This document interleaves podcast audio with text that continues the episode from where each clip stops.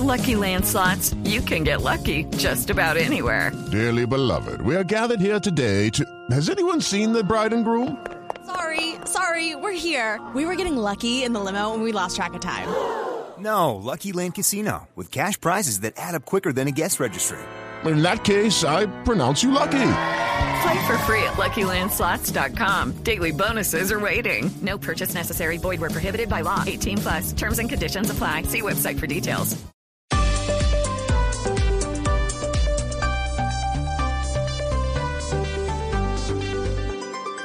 Seguimos conectados en Mañanas Blue.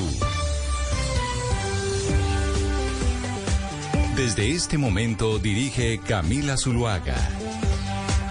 Son las 10 de la mañana, 33 minutos. Y aquí seguimos conectados con ustedes en Mañanas Blue. Vamos hasta la una de la tarde. Desde ya, ustedes saben que nos pueden escribir al 301-764-4108 o seguir escribiéndonos a través de nuestro chat de nuestro canal de YouTube, que es Blue Radio en vivo. Ustedes ingresan a YouTube y ponen Blue Radio en vivo y ahí no solo nos oyen, sino que nos ven también a través de todas las frecuencias de Blue Radio alrededor del país. Hoy es lunes, semana larga. Ya nos vamos a tener semanas cortitas hasta octubre. O sea que Mariana y Sebastián van a estar muy contentos hasta el 19 o 18 de octubre. No volvemos a tener un puente festivo. Así que vamos a estar, como ustedes quieren, en, al 100% de productividad porque se nos acabaron los puentes hasta octubre, que tenemos el puente más demandado del año. Que el, ¿Cuál es el puente más demandado del año? Claro, el de octubre, donde usted lleva un mes y medio sin tener un Ah, solo puente, sí. que es todo septiembre, que no tenemos puentes, y la mitad eh, y un poquito de agosto. Pero espérenme, es, es como el único mes del año en el que eso pasa. Para mí hay pues, festivos todos los meses. No, septiembre no tiene el festivos. septiembre es el único mes que no tenemos Y festivos. febrero tampoco tiene festivos. Bueno, pero febrero es más y septiembre no tienen festivos, enero tiene uno solo festivo. Ah, Imagínese. Ah, bueno, Entonces, sí. para que vea que el, el, eh, el de octubre es el puente festivo más demandado del año y ahí vamos a estar eh, doña Claudia Palacio y todos el resto de la mesa esperando a que se venga ese día de octubre. Pero entonces, ¿usted estuvo este fin de semana, Sebastián, en cine? ¿Fue a cine este fin de semana? Sí, eh, fui el, el viernes en la noche. ¿Y qué se vio?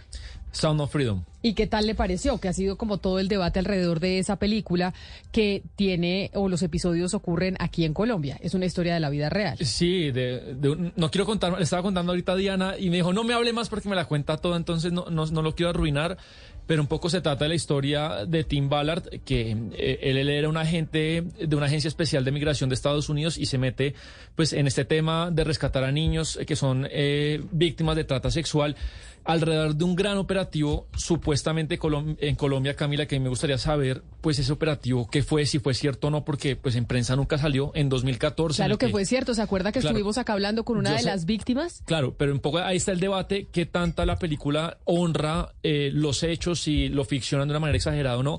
Yo fui un poco como in- indispuesto por toda la cantidad de críticas y el debate, que si la extrema derecha, que si es una cosa religiosa. A mí me parece una película que no tiene na- nada asociado al trompismo ni a la extrema derecha, que yo sí entiendo que algunos de sus protagonistas son cercanos a algunas de esas teorías, de esos grupos. Entiendo que el, que el director Verástegui eh, es de extrema derecha, pero es una película Pues normal. para, para usted, porque no, No. vive en Estados Unidos, sino conoce pero- el contexto cultural y político. Claro, pero la película, la pero si uno se película. ciña a la película, sin- es que yo creo que uno a veces se pierde mucho tiempo en quiénes son las personas, los actores o, o quien emite un mensaje. Hay que centrarse en el mensaje. La película trata de narrar unos hechos y es el tema de la trata sexual que existe en Colombia y que hay que decirlo, Cartagena hoy se convirtió en un prostíbulo asilo abierto de menores. Y, y el tema es sobre eso. Y yo creo que eh, la película es fuerte, toca, toca mucho. Eh, y uno sí, Camila, pues eh, eh, eh, eh, el, el tema de la trata de menores sexual es algo que uno, que uno no dimensiona. Y que la película creo que lo, lo retrata bien. Parece que la película es muy entretenida. Sí. Eso sí es cierto. Y que, o sea, el plot y todo está Es dura. manejado muy bien. Pero lo que sí le digo es que sí tiene un, un contexto cultural y político que para usted es muy ajeno, porque usted no vive allá y no está empapado, digamos así, del día a día del tema de lo que significa el, el símbolo de la trata de menores o de la sexualización, así por así decirlo, de menores en Estados Unidos. Sí tiene un mensaje político eh, eh, fuerte, me atrevería a decir yo. ¿Cuál? ¿Cuál sería? Pues, a ver, le pongo un ejemplo. Es como si, por ejemplo, eh, en, pues, en todos los países, me atrevería yo a decir de las Américas, el aborto es parte de un debate político, es parte de un debate cultural y hace parte de la identidad política de muchos. El aborto ser pro vida o ser pro aborto. Pero el aborto no se trata en la película. No, no, no, es que le estoy poniendo un ejemplo. Si me deja terminar, le, le explico para ilustrarle cómo se compara. Entonces, lo que pasa es simplemente que usted, si en este momento ve una película, por ejemplo, en Colombia o Argentina, que se trata de cómo sufren los niños que son abortados, usted inmediatamente lo relacionó con un contexto cultural que tiene, que se da dentro del país. Eso es así de sencillo.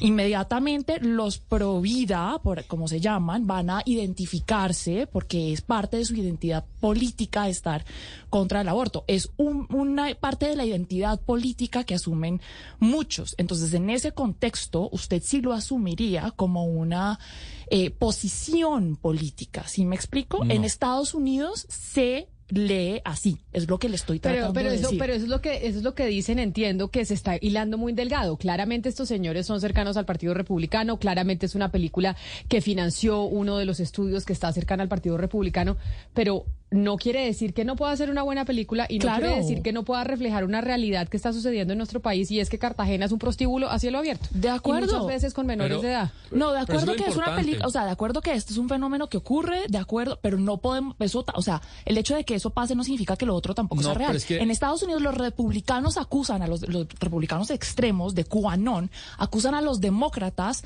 de estar a favor de la trata de niños. Pero en la- eso pero- es así. Pero en la Entonces, película si usted eso lo no se toma, trata. Y yo creo que a la, la gente que ve la película no le importa eso. Y yo creo que un Claro, a usted y a mí no nos importa porque vivimos en Colombia y eso está fuera, pero a las personas que están en Estados Unidos, que en este momento, porque en Estados Unidos hay un tema de guerras culturales, acuérdese que el tema de las guerras culturales en Estados Unidos es demasiado Pero fuerte, Mariana, mucho más que fuerte que en cualquier uno, otro país. Uno se, se, se yo creo que lo importante de la película es el mensaje. Es, es que eso es lo importante, el mensaje. Eh, y yo creo que nadie, sea de derecha, izquierda, socialista o liberal, puede estar en contra de luchar contra la trata de menores. Yo creo que eso es lo importante. Para mí, el debate que, que se ha suscitado está absolutamente Es sobrevalorado. El hecho de Mariana, que usted pero- pero considere que, la ¿Se vio la peli- que los que película? están, que los que cuestionan la película están en contra de que se luche contra la trata, ese es el problema. Ahí empieza el problema. Pero- Pero, na- ¿Pero se vio la película? Es que, O no, sea, se Gonzalo, lo- usted lo- perdóneme, pero deje de desmeritar lo mío simplemente porque no me he visto Pero- la película. pero hay que vérsela, Perdóneme. pero sí creo que hay que Oh, y me lo voy a ver, y me lo voy a ver. El debate Perdóneme, pero es- yo, es pero que puede que no me, no, pero ¿cómo le parece que yo sé lo que está pasando en Estados Unidos también? Usted, usted le tiene esa manía de supuesto. desmeritar lo que los demás dicen No, simplemente pero, porque a no ver, Mariana, le, voy a- Pero le, hago un ejemplo. O sea, no, le, le hago un ejemplo. Yo no puedo hablar bien o mal de un disco únicamente leyendo opiniones. Yo Mire, también Gonzalo, tengo que le digo una un disco. cosa, yo no estoy hablando bien o mal de un disco o de una película, yo le estoy dando un contexto político y la explicación sobre por qué la película es controversial. Es muy Pero distinto. Pero hay que vérsela. Y, eh, pero lo que estoy diciendo, Claro yo que me la, es que yo no le estoy diciendo que no me Pero la lo voy que- a lo que ver, yo y quería que no hay que perdón. vérsela, yo me la voy Lo a que quería ver. venir a decir hoy es que yo creo que uno se ve la película de una manera tranquila y se desprende de ese debate. Que creo que está bien, pero creo que no es importante. Es mi opinión. Yo Al a usted, le, a usted le gustó la película. Sí, me gustó y además el hecho de que pase en Colombia, a mí me tocó, porque eh, me gustaría, por ejemplo, si logramos invitar, Camila, algún, alguien del CTI o el ministro de Defensa del 2014 y que nos cuente qué tan fiel fue ese operativo con la realidad. Pero, pero es tremendo lo que muestra la película y a uno le toca y a mí el tema político me resbaló después. Porque Lo usted, que no es, impo- porque usted no es Em, estadounidense. Sí, el- el- de todas maneras, para la precisión de la audiencia que, que seguramente la va a ir a ver, el, está basada en un operativo que ocurrió el 11 de octubre de 2014 en Cartagena, eh, donde en efecto fueron rescatados unos menores de edad que iban supuestamente a ser vendidos a unos turistas extranjeros y que habían sido, eh, digamos, o que eran parte de una agencia de, de modelos que manejaba una reina que fue reina popular de Cartagena y estas personas fueron metidas a la cárcel, no, no duraron ni dos años en la cárcel. Obviamente no es exactamente igual, eh, o sea, lo que muestra la película no es tal cual todo lo que lo que ocurrió, porque es simplemente está basada en ese hecho y en las experiencias de Tim Ballard y recuerden que aquí tuvimos algunos eh, testimonios de él porque él vino a hacer eh, una una eh, digamos a, a participar en una función cerrada, varias funciones cerradas de la película hace dos semanas más o menos y no solamente lo hizo en Colombia, sino que lo hizo en 12 países, en América Latina y el Caribe. Entonces, sí está basada en ese hecho en particular, en otras experiencias de Tim Ballard rescatando niños y de una organización a la que él hoy pertenece después de salir de trabajar eh, en el gobierno estadounidense que se dedicó a eso, a rescatar menores de edad eh, víctimas de la trata de personas.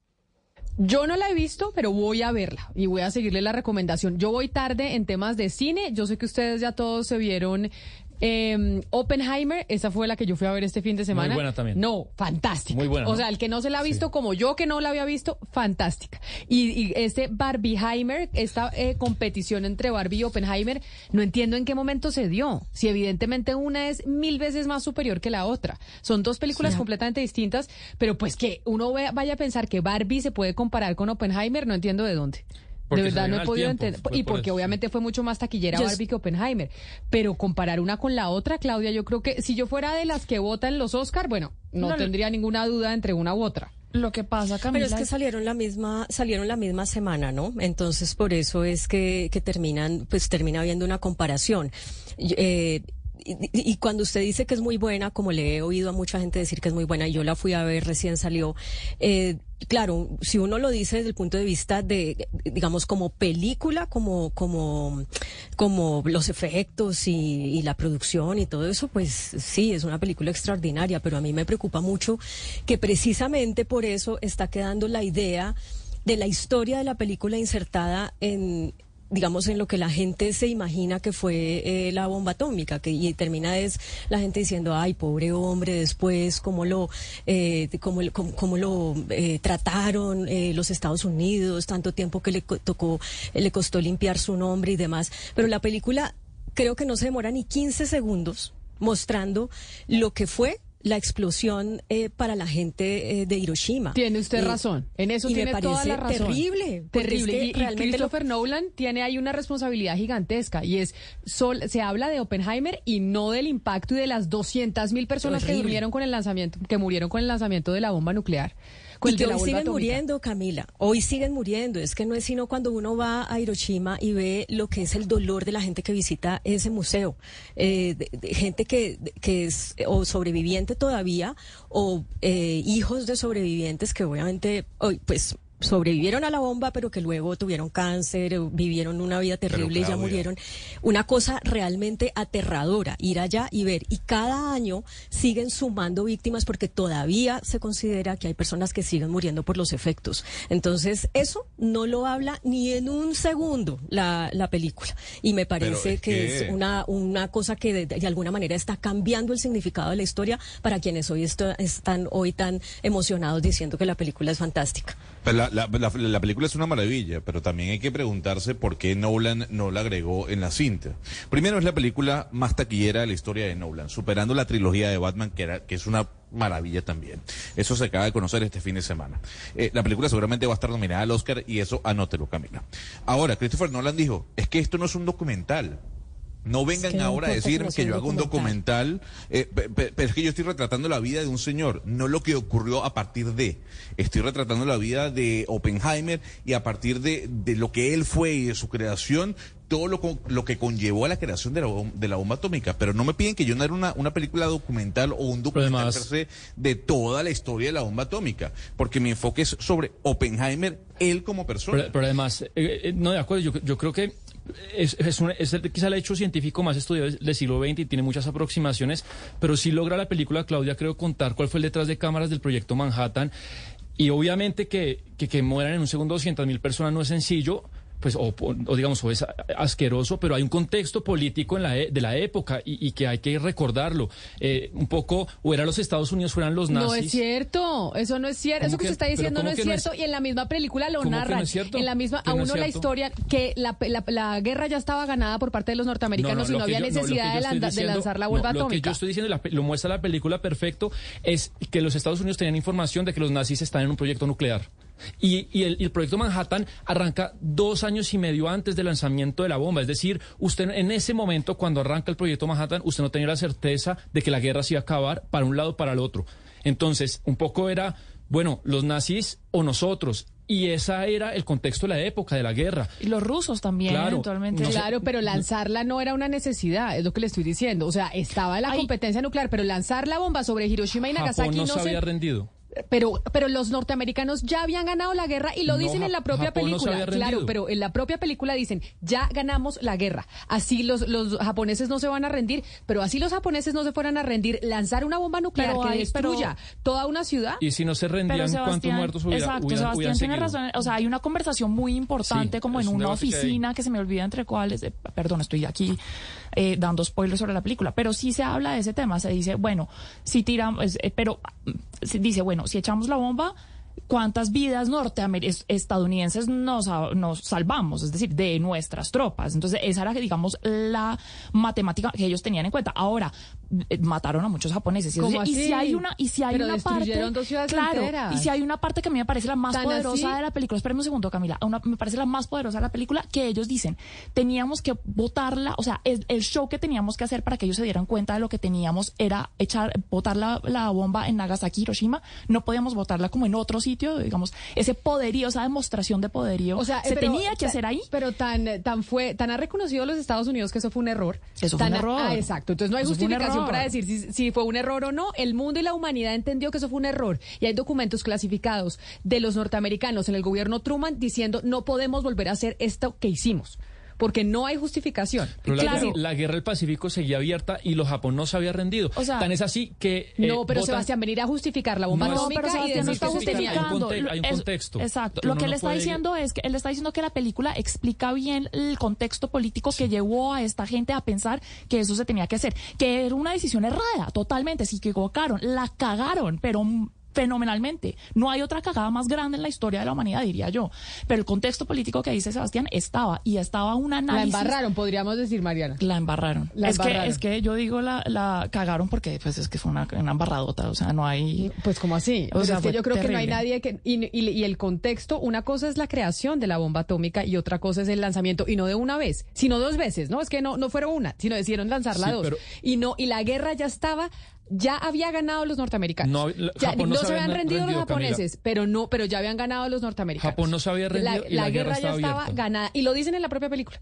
En la propia película dicen eso que estamos. Pero bueno, 10 de la mañana, 49 minutos. Este fin de semana que nos fuimos todos a cine, ese fue el plan que decidimos hacer aquí en la mesa de trabajo. Nos fuimos el viernes antes de, terminar esta emisión hablando del desempleo, porque tuvimos una gran noticia la semana pasada que tenía que ver con el desempleo en Colombia de un dígito nuevamente. El DANE anunció que 9.6% era la cifra de desempleo y no habíamos estado en una cifra tan bajita desde hace mucho tiempo. ¿Qué es lo que llevó a que el desempleo haya llegado a esa cifra, que es una noticia positiva para la economía colombiana? Está con nosotros en la línea el doctor Sergio Clavijo, economista, es columnista, es profesor, es el director de ANIS, de ANIF y está con nosotros a esta hora. Doctor eh, Clavijo, buenos días y bienvenido. Gracias por acompañarnos. Gusto estar aquí con ustedes para analizar el tema del desempleo. Mire, doctor Clavijo, y es que hablábamos la semana pasada, 9.6%, una vez más en cifra de un dígito, y digamos como que los economistas más ortodoxos venían diciendo que las políticas eh, fiscales y las políticas económicas que se venían adoptando en el gobierno actual, pues podían llevar a que el desempleo aumentara. Y sin embargo, estamos viendo lo contrario. Desde su análisis, el hecho de que hayamos tenido esa buena noticia del desempleo al 9.6% obedece a qué específicamente? A las políticas que se están aplicando desde el gobierno nacional, a las dinámicas del mercado. ¿A qué obedece esa buena noticia que recibimos la semana pasada? Bueno, lo primero es tal vez poner en contexto. 9.6 es una cifra tremendamente preocupante todavía en el contexto aún latinoamericano. Si bien 9.6 fue el mejor registro en casi 15 años, promedio de los últimos 12 meses bordea todavía 10.4. Entonces, difícil cantar victoria sobre la cifra de un mes. Ojalá ello continúe. Pero para responder tu pregunta se requiere analizar primero cuál es la tendencia de la demanda agregada, el desempeño del PIB real, y allí los datos van en contravía de lo ocurrido en el mercado laboral. Y ahorita explico qué fue lo que pasó en el mercado laboral. Crecimiento del primer semestre es de 1.7 versus un promedio atípicamente alto de los dos años anteriores, creciendo casi en promedio 8% real. Y para este año, creo que hasta el gobierno está de acuerdo en que el crecimiento estará más cerca de 1 o 1,5. O sea que las tendencias estructurales son de clara desaceleración. ¿Qué pasó en el mercado laboral y por qué la buena noticia que estás mencionando? Por un lado, ha habido una expansión importante del llamado eh, empleo digital, el gig work. Ello absorbe mano de obra y de allí la importancia de la discusión de la reforma laboral que se está discutiendo en el Congreso. Ello podría ayudar si buscamos un punto intermedio entre formalización laboral, pero no al punto de los deseos de la administración Petro de que todo el mundo se vuelva trabajador eh, a término indefinido.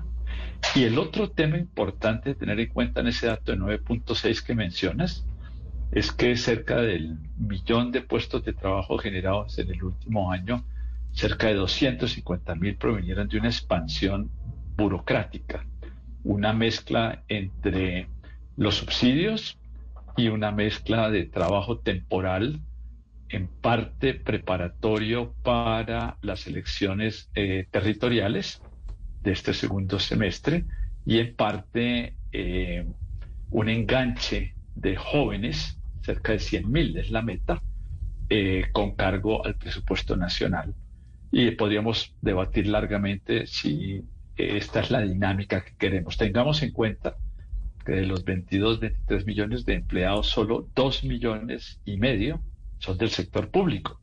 Pero claramente la dinámica va a depender del sector privado en 20 millones de empleos y como decía anteriormente, la demanda agregada este año va a estar bajando de un crecimiento de siete y medio el año anterior a una cifra aceptable del orden de uno, uno y medio en un contexto de desaceleración global. Doctor Clavijo, si bien es cierto que usted dice que el 9.6% todavía es una cifra preocupante del desempleo comparándonos con el resto de América Latina, lo cierto es que como usted también lo mencionó, pues es la mejor cifra en 12 años, según entiendo.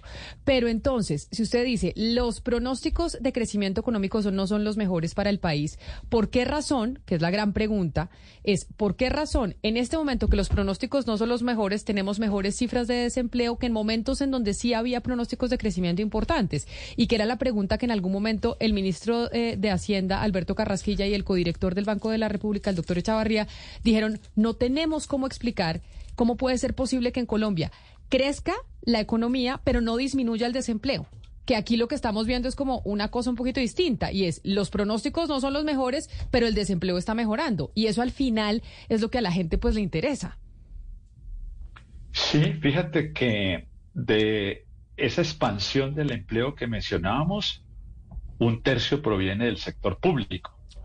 El presupuesto público, que antes de pandemia bordeaba 21 puntos del PIB, está bordeando en los últimos años cerca de 24, 25 puntos del PIB. O sea que ha habido una expansión del sector público de carácter operativo, no de inversión.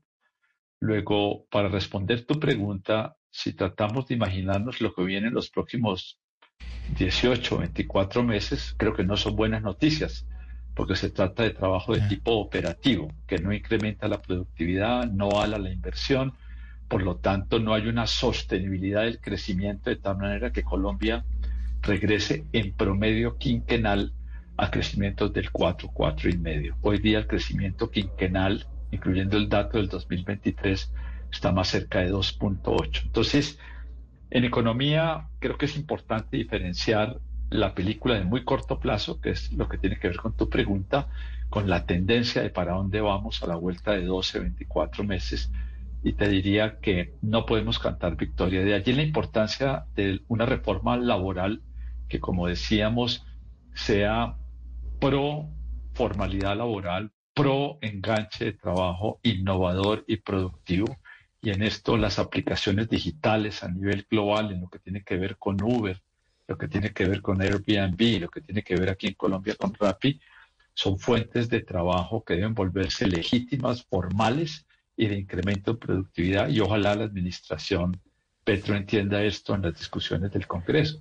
Pues, pues ya que usted toca el tema de reforma laboral, esa es la pregunta que quiero hacerle, porque bueno, ya se conoce el nuevo texto que fue radicado y pues eh, percibo o siento que usted es de las personas que dicen aquí no se van a generar nuevos empleos con esa reforma, pero ¿qué destacaría usted del texto que se conoce o más o, si no destaca nada, ¿qué, ¿qué, diría que hay que modificar para que se pueda seguir en esa senda de reducción del desempleo?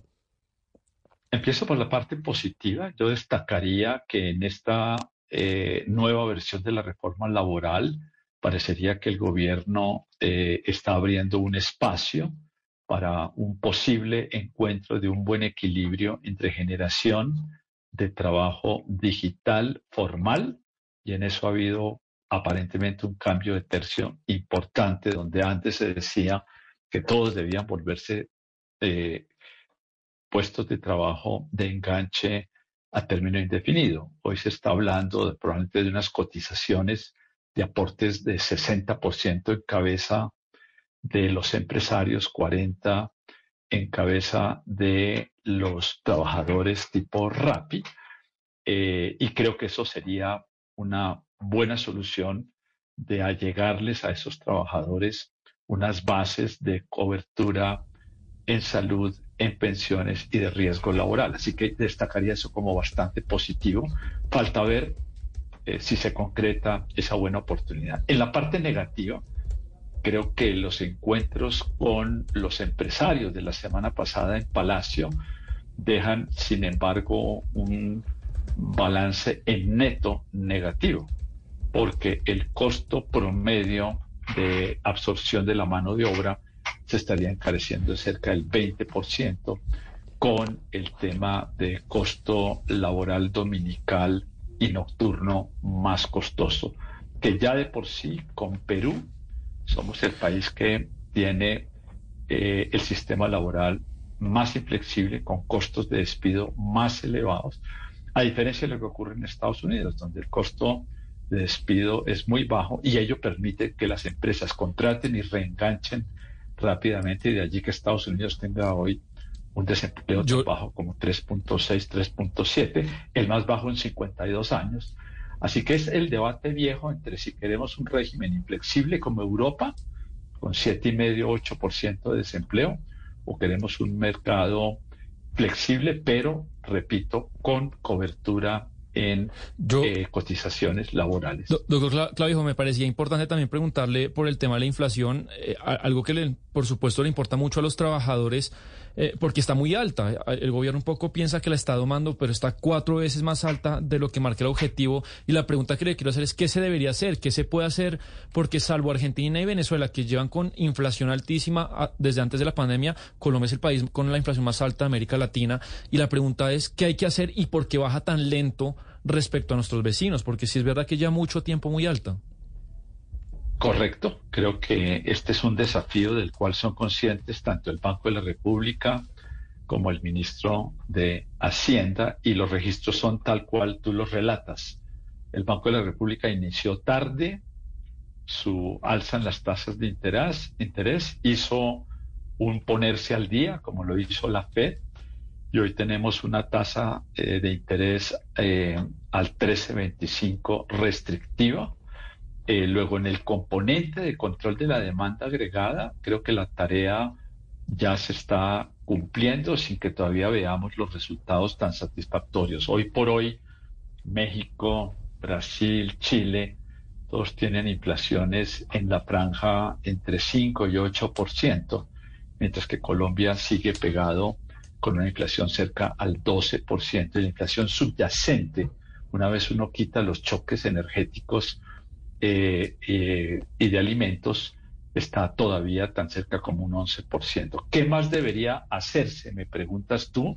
Creo que en el componente del Banco de la República mm, tal vez no es el momento de elevar más la tasa de interés, dado ya la desaceleración económica que estamos viendo, pero le va a tocar persistir en dejarla allí alta todavía por un periodo más elevado. Y a nivel de gobierno, me parece que el gobierno lo ha venido manejando bastante bien, tomando conciencia de buscar un balance entre cerrar los faltantes en el fondo de combustibles eh, pero también hace bien en anunciar que probablemente va a moderar un poco el alza en el ACPM y la gasolina. Los energéticos de combustibles han venido creciendo en una cifra abismal del orden del 38% anual, los energéticos propiamente dichos en 15% anual, luego hay una especie de presión de costos que no puede desconocerse. Así que yo diría que Banco República, gobierno, son conscientes de las limitaciones que tienen en este momento. La mala noticia es que la inflación probablemente va a cerrar en 9-10%, todavía muy elevada en 2023 y aún en 2024, si hay que hacer reajustes en ACPM, como lo anunciaba hoy el ministro de Hacienda, probablemente la inflación va a estar a finales de 2024 entre el 5 y el 7% arriba de la franja 2.4. O sea que en síntesis, con su muy buena pregunta, diría que lejos de poderse cantar victoria, se ha hecho el grueso por el lado de la demanda, quedan elementos de afinamiento por el lado de la oferta y creo que en general, da las dificultades que hay, donde el trasfondo de todo esto es el conflicto de Ucrania, encarecimiento de fertilizantes, eh, de energéticos, con todavía el barril de petróleo, a pesar de la desaceleración global, 85 por barril, eh, por debajo de 100, obviamente, pero por encima del promedio histórico de 60, 75. Luego, es bien desafiante. Por último, una recomendación al gobierno. Si el gobierno insiste, este error se viene cometiendo desde Duque, de simplemente el perro mordiéndose la cola y volviendo a reajustar el salario mínimo, muy por encima de las posibilidades empresariales, eh, vamos a generar una inercia inflacionaria y nos iríamos a un 2024 que de pronto no baja la inflación al 5%. Entonces, toca ir con pies de plomo en la programación de lo que va a ser el reajuste salarial del año 2024. Y si vuelven a reajustar el salario mínimo en 16%, pues tenemos una espiral inflacionaria que vuelve a alimentar el elemento de inflación. Valió un premio Nobel la idea de que cuando se reajustan los salarios, en realidad no cambia nada en el sector real, sino simplemente se va en una ilusión monetaria que perpetúa niveles de inflación. Colombia ya había superado todo esto entre el año 94 y el año 2000. Ya habíamos tenido una desinflación promedia a niveles del 4 o 5%, pero viene la guerra Ucrania-Rusia, nos pone a prueba. Afortunadamente tenemos un Banco Central independiente que creo que tiene claro el diagnóstico, sin embargo, maniobrar todas las arandelas que se requieren para ese aterrizaje suave del 2024, repito, todavía es desafiante. Pues ojalá lo sepan hacer desde el Banco de la República y también maniobrar desde el Ministerio de Hacienda y desde el Gobierno Nacional. Doctor Sergio Clavijo, mil gracias por estar con nosotros y por hablarnos y explicarnos desde su visión, pues ese, esa cifra del 9.6% de desempleo que conocimos la semana pasada. Mil gracias y feliz día. Lo mismo para ustedes. Gracias. 11 de la mañana, 5 minutos. Claro, la economía es lo que más preocupa, entre otras cosas, a los colombianos, el desempleo, la seguridad. Pero el desempleo siempre es una de esas cosas que preocupa a la ciudadanía y por eso es importante analizar esa cifra que se entregó la semana pasada. Nosotros vamos a hacer una pausa y ya regresamos aquí a Mañanas Blue.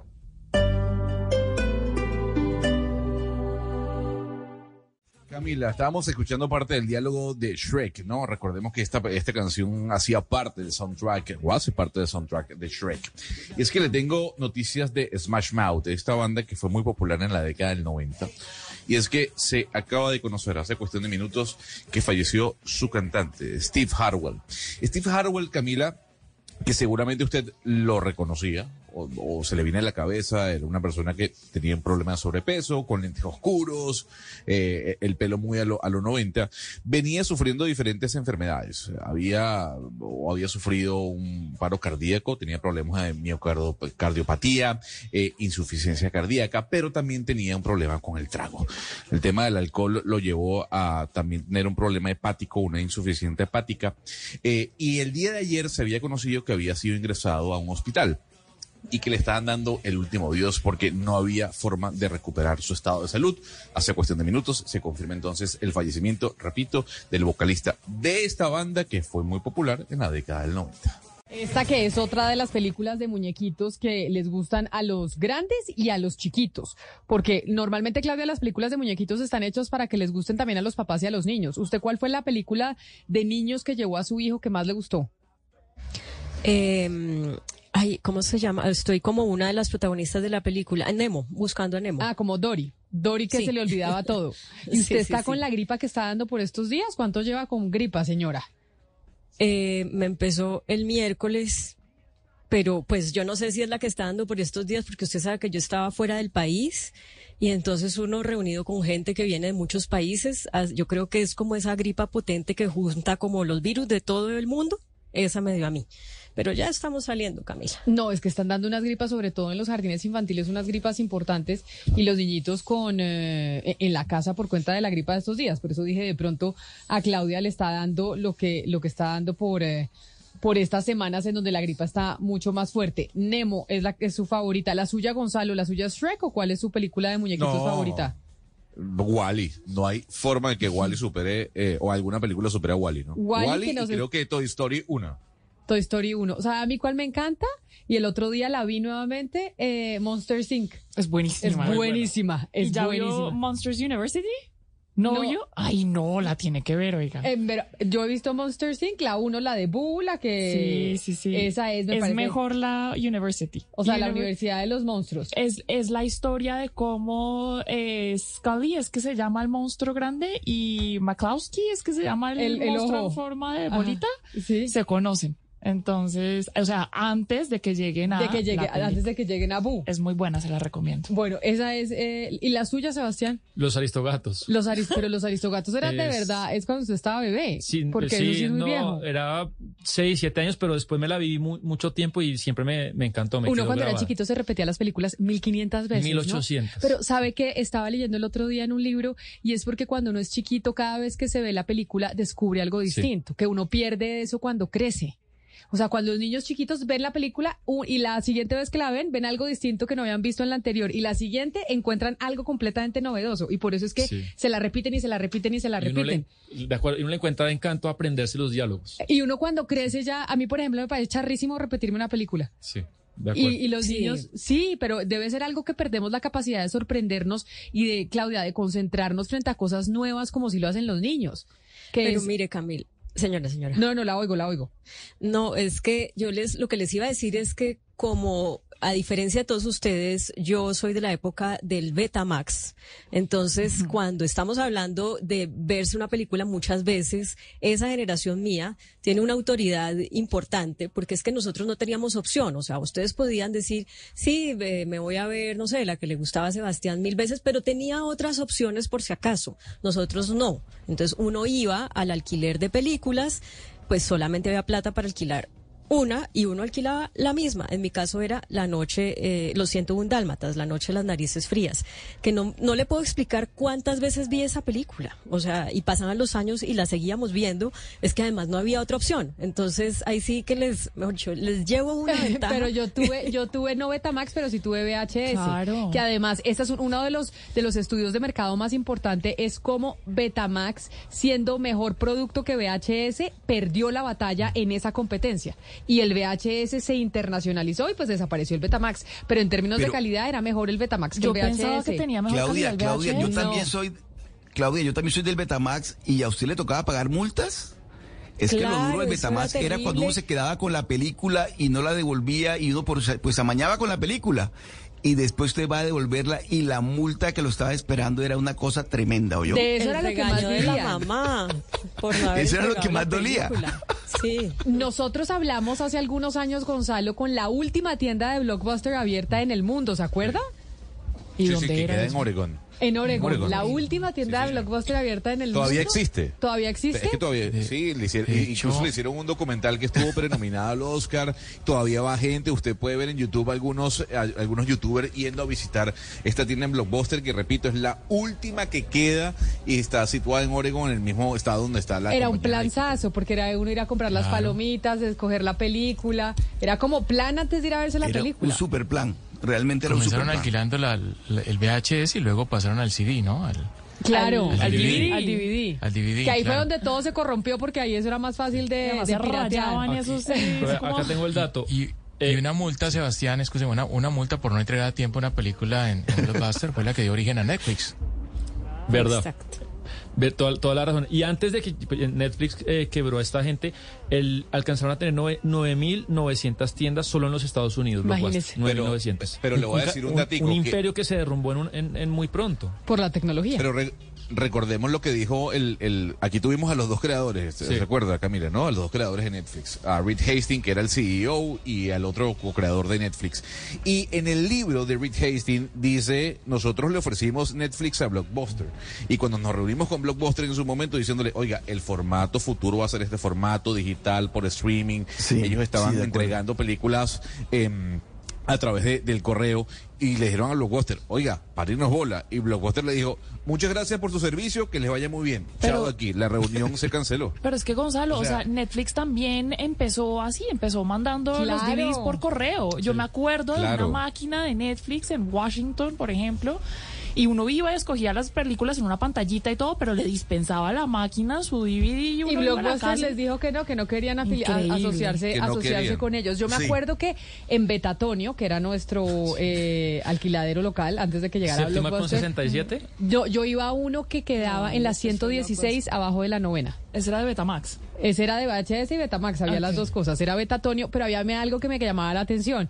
Y es que en Betatonio había un cuartico especial con unas eh, cortinas que ahí estaban las películas Para triple adultos. X. Claro, eran las películas pornográficas. Y entonces uno chiquito pues no podía entrar ahí, no podía entrar ahí porque ahí estaban las películas, sí, de pornografía. Yo no me acuerdo de eso. Claro, Yo me menos- acuerdo del, del blockbuster que había en la novena. Es que en Blockbuster no alquilaban porno. Esto era No Betatonio. Ok. En Betatonio era donde alquilaban y había un cuartico, había un cuartico especial. Oiga, a propósito de las películas pornográficas, ¿qué es esto que los eh, moteles están en crisis, Sebastián? Sí, eh, excelente puente usted hizo de, de ese tema, porque imagínese desde la pandemia, este sector de, de los moteles, que yo creo que es una característica especial de Colombia, eso de alquilar cuartos por horas eh, para principalmente encuentros sexuales, no ocurre en otros países donde los moteles se utilizan para otras actividades. Acá también, pues no hay que estigmatizar, pero la realidad es que sí, la mayoría de los moteles se usan para eso. Y después de la pandemia, pues han sufrido un descenso muy importante en la demanda hacia un sector muy castigado que no se ha podido recuperar como otros sí. Eh, un poco las razones, Camila. En Bogotá, por, por ejemplo, el tema de la seguridad les ha pegado mucho, pero también, que también interesante averiguarlo, hay ciertos hábitos de consumo y preferencias de consumo que han cambiado. De momento la gente que usaba moteles ahora o se va a Airbnb, Pero Airbnb no alquila por horas. pero le puede salir más barato incluso el día. El, usted hace el la cuenta el día que tres horas en, en el motel al que usted al que usted iba o, o al que la gente iba. El caso es que desde la pandemia es un sector que la está pasando muy mal, la está pasando mal y eh, la seguridad y lo que le hablo de las aplicaciones son dos de los, de los muchos factores que explican esta caída. Yo creo, y esto sí es pura percepción de lo que hablaba con mis amigos en la época de la universidad, que la ciudad más motelera de Colombia es Cali. Hugo Mario, ustedes en Cali sí tienen una cultura importante de ir a los moteles. Y de hecho hay bastantes a las afueras eh, de la ciudad. ¿Ustedes allá también están presentando esta baja demanda de los moteles? Ustedes que son, o, o dígame si me equivoco, pero eso es lo que yo tenía en mi cabeza no desde hace rato, que es de verdad, que, que en Cali era completamente normal irse a un motel, que en Bogotá la cosa sí era un poquito, pues uno no decía, ay, me voy a un motel, en Cali es... O eso me decían mis amigos de la Universidad de Cali, Hugo Mario, dígame es, si estoy diciendo mentiras. es verdad, no, no Sí. sé qué pasa en Medellín, en Barranquilla, en Bogotá, pero en Cali, claro, hay moteles en la vía Jamundí, moteles en la vía Jumbo, moteles sobre la autopista sur eh, de esta ciudad, en el centro. Eh, bueno, hay, hay una, una industria de, de los moteles bastante importante y que genera bastante empleo también en Cali, muy afectada por la pandemia, Camila, pero yo creo que, entre otras cosas, en Colombia se están viendo afectados los, los empresarios, propietarios de moteles, porque ya algunos hoteles también están ofreciendo eh, alojamientos por hora. Entonces, mucha gente prefiere quedarse en un hotel que ir a un motel, ¿no? Entonces, Es decir, ya algunos hoteles no cobran la, la noche de alojamiento, sino que cobran por horas y a través de una aplicación lo hacen y eso ha generado pues una competencia directa con los moteles. Me está escribiendo aquí un caleño que nos escribe al 301-764-4108 que lo que pasaba era que los caleños sí confesaban que iban a moteles y los cachacos no, que No, los cachacos pero- eran unos solapados y no decían No, no, que no. iban a los moteles. Pero yo No, tengo en mi cabeza que los caleños iban mucho a moteles. Estoy leyendo aquí que el primer, la primera ciudad con más moteles es Cali, con Ah, por 7.950 eso. moteles.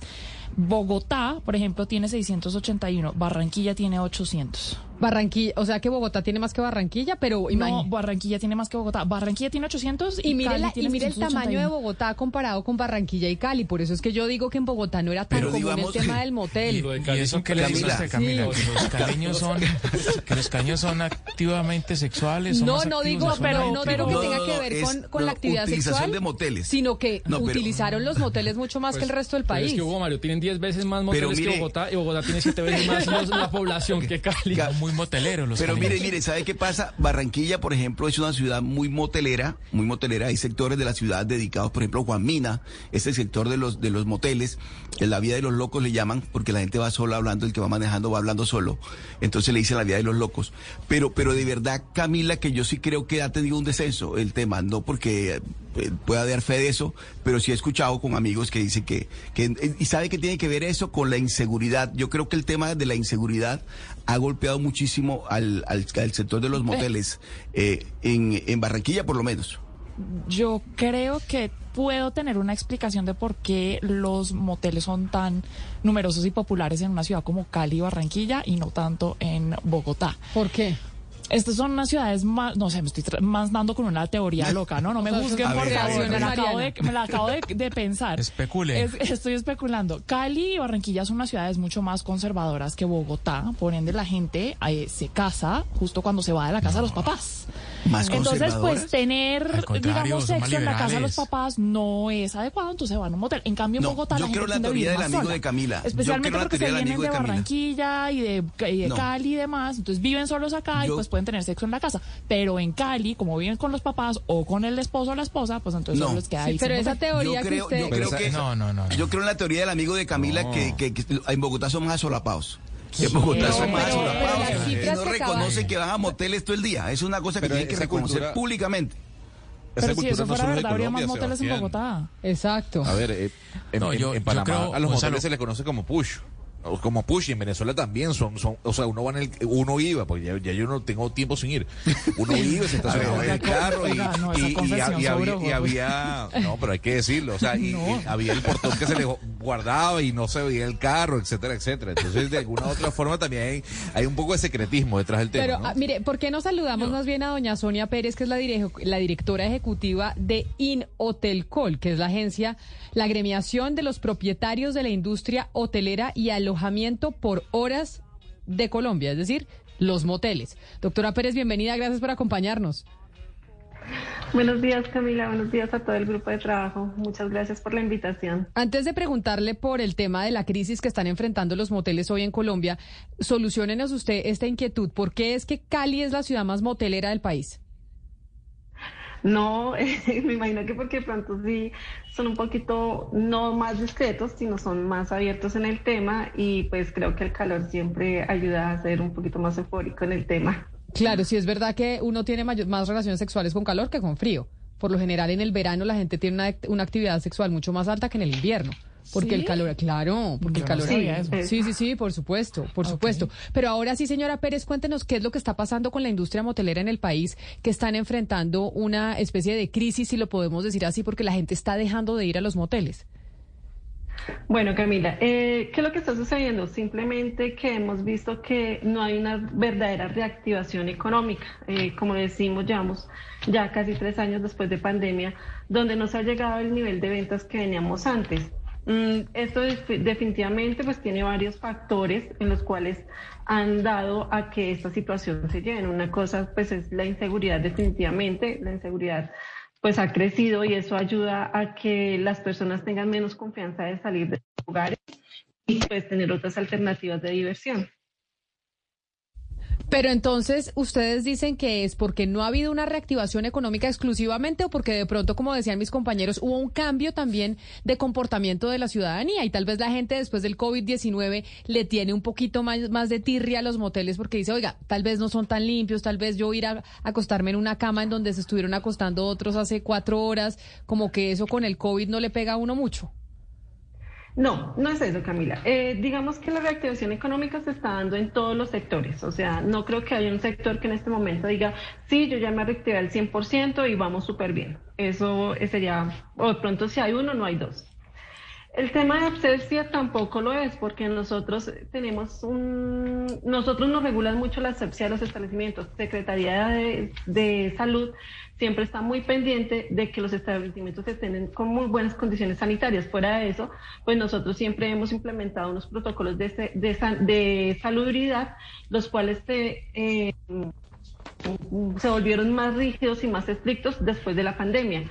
Eh, tú cuando vas a un motel, después entras a una habitación que se te puede garantizar que está totalmente aseada y, desinfectada, independientemente que de pronto hacía unas horas otra pareja ya haya estado en esa misma habitación. ¿Qué tanto cree que los ha afectado la irrupción del Airbnb y ese tipo de aplicaciones en Colombia? Eso sí nos ha afectado, o sea, eh, pues no, no es mentira que la tecnología y estas aplicaciones pues han llegado a, las personas y les ha facilitado en cierta forma la vida. Entonces, eh, hay aplicaciones eh, donde hay hoteles, apartamentos, edificios completos, fincas, donde ofrecen alojamiento por horas. Y esto sí es una verdadera afectación porque porque además de que presta casi que un mismo servicio que presenta los moteles, ellos no están regulados como están regulados los moteles. Entonces, esa sí es una de las desventajas que nosotros tenemos frente a estas aplicaciones y sí nos ha afectado en la atracción de clientela. Eh, doña Sonia, ¿y qué tanto eh, puede estar afectando, eh, digamos, un cambio en las preferencias de las parejas sobre los sitios en los cuales quieren tener intimidad. ¿A qué me refiero? Si uno va, por ejemplo, pasa por aquí en Bogotá, en esta zona abajo de la Caracas, donde hay eh, muchos moteles, pues son eh, sitios que no son tan discretos, ¿no? Como uno pensaría que busca la gente. Eh, tienen unas fachadas con unos azulejos, con unos espejos, con una que uno dice, pues no sé si es como el como el sitio donde una pareja quiera realmente hoy en día, ¿no? Entrar a compartir intimidad. Esa eh, arquitectura o diseño de los moteles tradicionales no será que está jugando en contra frente a unas ofertas que hoy en día pueden ser más discretas? No, no creo que eso sea una de las afectaciones debido a que ya las personas pues tienen una mentalidad un poco más abierta, ¿no? Eh, digamos que en unos años, hace unos años de pronto sí decir que tú ibas a un motel o que te gustaba motelear era un tabú y era donde yo no se lo comento a nadie, yo no se lo digo a nadie, pero digamos que ya la mentalidad está abierta y pues no es un mito tener una relación sexual. Entonces, eh, ese no, no es el problema. Pienso que la iluminación que tienen los establecimientos, eh, la, el la distinción que se hacen en ellos es buena. Eh, esa iluminación con sus porteros, hace que la, la, vía por donde se los establecimientos sea un poco más segura, sea confiable. Entonces, mm, pienso que para esta época eh, que las fachadas de los establecimientos sean un impedimento para ingresar, no, no me parece. Me parece más que sí por facilidad, de pronto a muchas personas les gusta más eh, buscar una aplicación y, y, ir a un, a un apartamento o a un hotel que esté dando alojamiento por hora. Pero entonces, pero, pero, si no tenemos como una respuesta concreta de por qué la gente ha dejado de ir a los moteles, sí deme la cifra de cuántos moteles hay en Colombia y cuánto empleo generan y cuál es el aporte que hacen a la economía desde esta industria. Bueno, en Bogotá tenemos alrededor de 450 moteles. Nosotros creemos que a nivel nacional eh, deben de haber unos de 3.000 a 3.500 moteles. Estos generan una capacidad de empleo de 10.000 empleos directos, en los cuales de estos 10.000, el 80-85% son mujeres cabezas de hogar. Pues ahí está, la industria de los moteles, pero ni la doctora eh, codirectora del, eh, del gremio, doña Sonia Pérez, sabe exactamente a qué se debe, por qué la gente está dejando de ir a los moteles y por qué están en este momento Camila, pues en eh, esos aprietes. interrumpirte. Señora. No es que no sepamos eh, por qué la gente no está yendo a los moteles. La gente está dejando de ir a los moteles simplemente, una, por la seguridad, no se presentan las, las, las- Ah, no hay garantías de seguridad. Eh, segunda, de pronto sí, un poco el cambio cultural. Eh, tenemos eh, ya gente, eh, padres más abiertos al, al tema, entonces permiten que los chicos ya estén en sus casas con sus parejas. Lo que dice Eh, Mariana. También la libertad, eh, la libertad que hay, da, digamos que hay gente joven con cierta capacidad y tienen su apartamento, entonces no necesitan tampoco ir a un motel porque pues tienen el lugar privado para llevar a su novia. Eh, frente a toda esta problemática, nosotros hemos trabajado eh, últimamente, eh, nos hemos reunido con Policía Nacional, con Secretaría de Seguridad, hemos trabajado en frentes de seguridad, los establecimientos ya están innovando, están creando nuevas experiencias, eh, pues también hay cosas nuevas para mostrar y pues la invitación que tenemos desde Inotelcol es que la gente pues viva una nueva experiencia. Eh, no solamente dejemos el mito de que los moteles son para infideli- infidelidades, sino también son para eh, eh, parejas estables. Claro, para que vayan y le metan algún picante a la relación, por supuesto. Exactamente. o, eh, y igual es que, por ejemplo, tú en tu apartamento, en tu casa, pues no tienes un sauna, no tienes un jacuzzi, cosa que sí lo podemos encontrar en un motel. Podemos encontrar una habitación totalmente decorada, con un sauna, con un jacuzzi. Puedes solicitar también una cena romántica. Entonces, hay muchas formas eh, que, en las cuales las personas pueden visitar un motel y cambiar su rutina. Y también los, hote- los moteles estamos inno- están innovando mucho, van a encontrar habitaciones con temáticas eh, más amplias, con otras cosas que van a innovar esa relación. Pues doña Sonia, claro que sí. Muchas gracias por habernos atendido, directora ejecutiva de IN. Hotelcol, la agremiación de los propietarios de la industria hotelera y alojamiento por horas. Gracias por estar con nosotros y bueno, por y ahí le hacemos el llamado a, las, a, a- la audiencia que sí, los moteles están eh, innovando en otros en otros aspectos. El motel usted puede ir con su esposo, con su novia, con su novio y tie- le ofrece cosas distintas a su casa en donde normalmente pues usted tiene eh, la intimidad con su pareja. Mil gracias por estar con nosotros. Mil gracias a ustedes, que estén muy bien. Un Feliz saludo día. especial. A ver, yo quiero saber cuántos de aquí, ¿hace cuánto no va usted a un motel, Sebastián? P- Podemos hablar de 13 años, 13, Hace 14, 13 años, 13, 14 no. años. Imagínese, usted es de los que está aportando a que la industria de los moteles les esté yendo Bueno, regular. pero es que yo ya, yo ya no tengo la categoría que le puede servir a los moteles, que, que los papás, el ingreso y Pero todo es lo eso. que yo Antes estaba sí. diciendo, que por eso están cambiando y ofreciendo nuevos servicios. Usted en su casa no tiene un sauna, no tiene un jacuzzi en el cuarto, no tiene cosas en el techo, no tiene todos los servicios que le prestan los Lo- lo moteles. puedo pensar, pero yo concluyo la entrevista que para bien o para mal, el éxito o fracaso de la industria está estrechamente relacionado con la infidelidad del colombiano. No, no, con la seguridad está diciendo ella que la seguridad en la noche está complicada. Sí, las, las dos. No. Y mire porque- que también me dio la razón a mí. También. que la gente tenía más como su casa propia y no tenía que llevar a la novia o novio No, al motel y demás. Es decir, eso es que ese tipo de cosas también juegan. A mí el tema de la seguridad, Camila, no termina de convencerme. Pues hay más atracos en restaurantes que en moteles y los restaurantes mantienen llenos los fines de semana.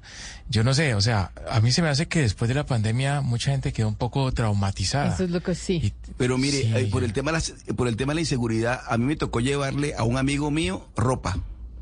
Porque los atracaron y se le llevaron todo. ¿A un motel? Entonces, Sí, tocó llevarle, tocó llevarle ropa. Sí, es que se sí. le llevaron. Y, y muchas o sea, veces el tema de la inseguridad fue de ese tamaño. Los sitios por donde, por donde están los moteles, muchas veces, en, por lo menos en Bogotá, hay unas partes en donde están los moteles que, que son bastante inseguras. Entonces la gente dice, oiga, la Claro. inseguridad está aumentando, mejor no nos vamos al motel. Y nos dice un oyente a través de nuestro canal de YouTube en el chat de Blue Radio en vivo que también la sepsia, que era lo que yo le decía a ella. Ella dice, nosotros somos supremamente higiénicos, acá vienen eh, la Secretaría de Salud, nos revisa, etcétera, etcétera, etcétera, pero en su cabeza la gente sí tiene el imaginario de que es mucho más aseado un hotel que un no, motel. Camila. Y el Sí. susto de un atraco en un motel es muy bravo. O sea, de verdad. O sea, que lo atraquen en un motel No, ¿y usted cómo, cómo explica después todo el enredo? No, no, no, no, no. Eh, pero de pronto puede ser su pareja y no, no necesariamente los que están en el motel son los que son los que qué, son los que son infieles eh, necesariamente. Usted puede ir con su esposo o con su esposa. Oiga, Sí, quiero claro. mandarle un saludo a don Diego Alejandro Aranguren, que nos está escribiendo a través de nuestro canal de YouTube, a la gente de Yopal, que están todos allá en la oficina conectados eh, desde Yopal, escuchándonos en el Instituto de Deportes del Casanare. Un abrazo a todos allá en el Casanare y gracias por la audiencia y por estar escribiéndonos en estos momentos. Vamos a hacer una pausa y volvemos aquí en Mañanas Blue.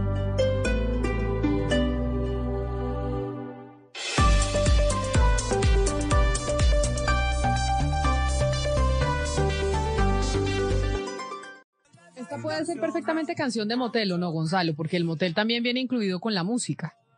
Sí, sí, sí, yo creo que sí. Eh, para, para un pre, ¿no? Como le dicen algunos, para un pre es algo suave, tranquilo, algo romántico. Eh, ca- cae bien, Camila, para luego Sobre todo meterle la romántico, ¿no? Un poema hermosísimo este. No, bueno, pero a ver, me, no, yo, señor Hugo Mario, tranquilo, no se preocupe. Mire, no, no, no se altere. Eh, Camila, le tengo noticia de Bad Bunny que tiene que ver con Billboard. Billboard publicó la lista de los tres latinos más taquilleros de la historia de la música. Son tres a lo largo de toda la historia de la música. Puesto número tres, el señor Mark Anthony. El señor ha recaudado 315 millones de dólares en conciertos, ha acumulado 424 conciertos a lo largo de su carrera y ha tenido o ha podido compartir sus éxitos musicales con más de 3.8 millones de asistentes. En el segundo lugar está Luis Miguel. Ha dado a lo largo de su carrera 567 conciertos, ha recaudado 319 millones de dólares y le ha cantado a 4.3 millones de personas, repito, a lo largo de su carrera. Y en el número uno está el señor que escuchamos al fondo, ¿no? Bad Bunny. A diferencia de Marc Anthony y de Luis Miguel, el señor Bad Bunny tan solo ha dado 170 conciertos. Y en esos 170 conciertos ha acumulado una fortuna de 508 millones de dólares. Y en esos 170 conciertos le ha cantado alrededor de 3.3 millones de espectadores.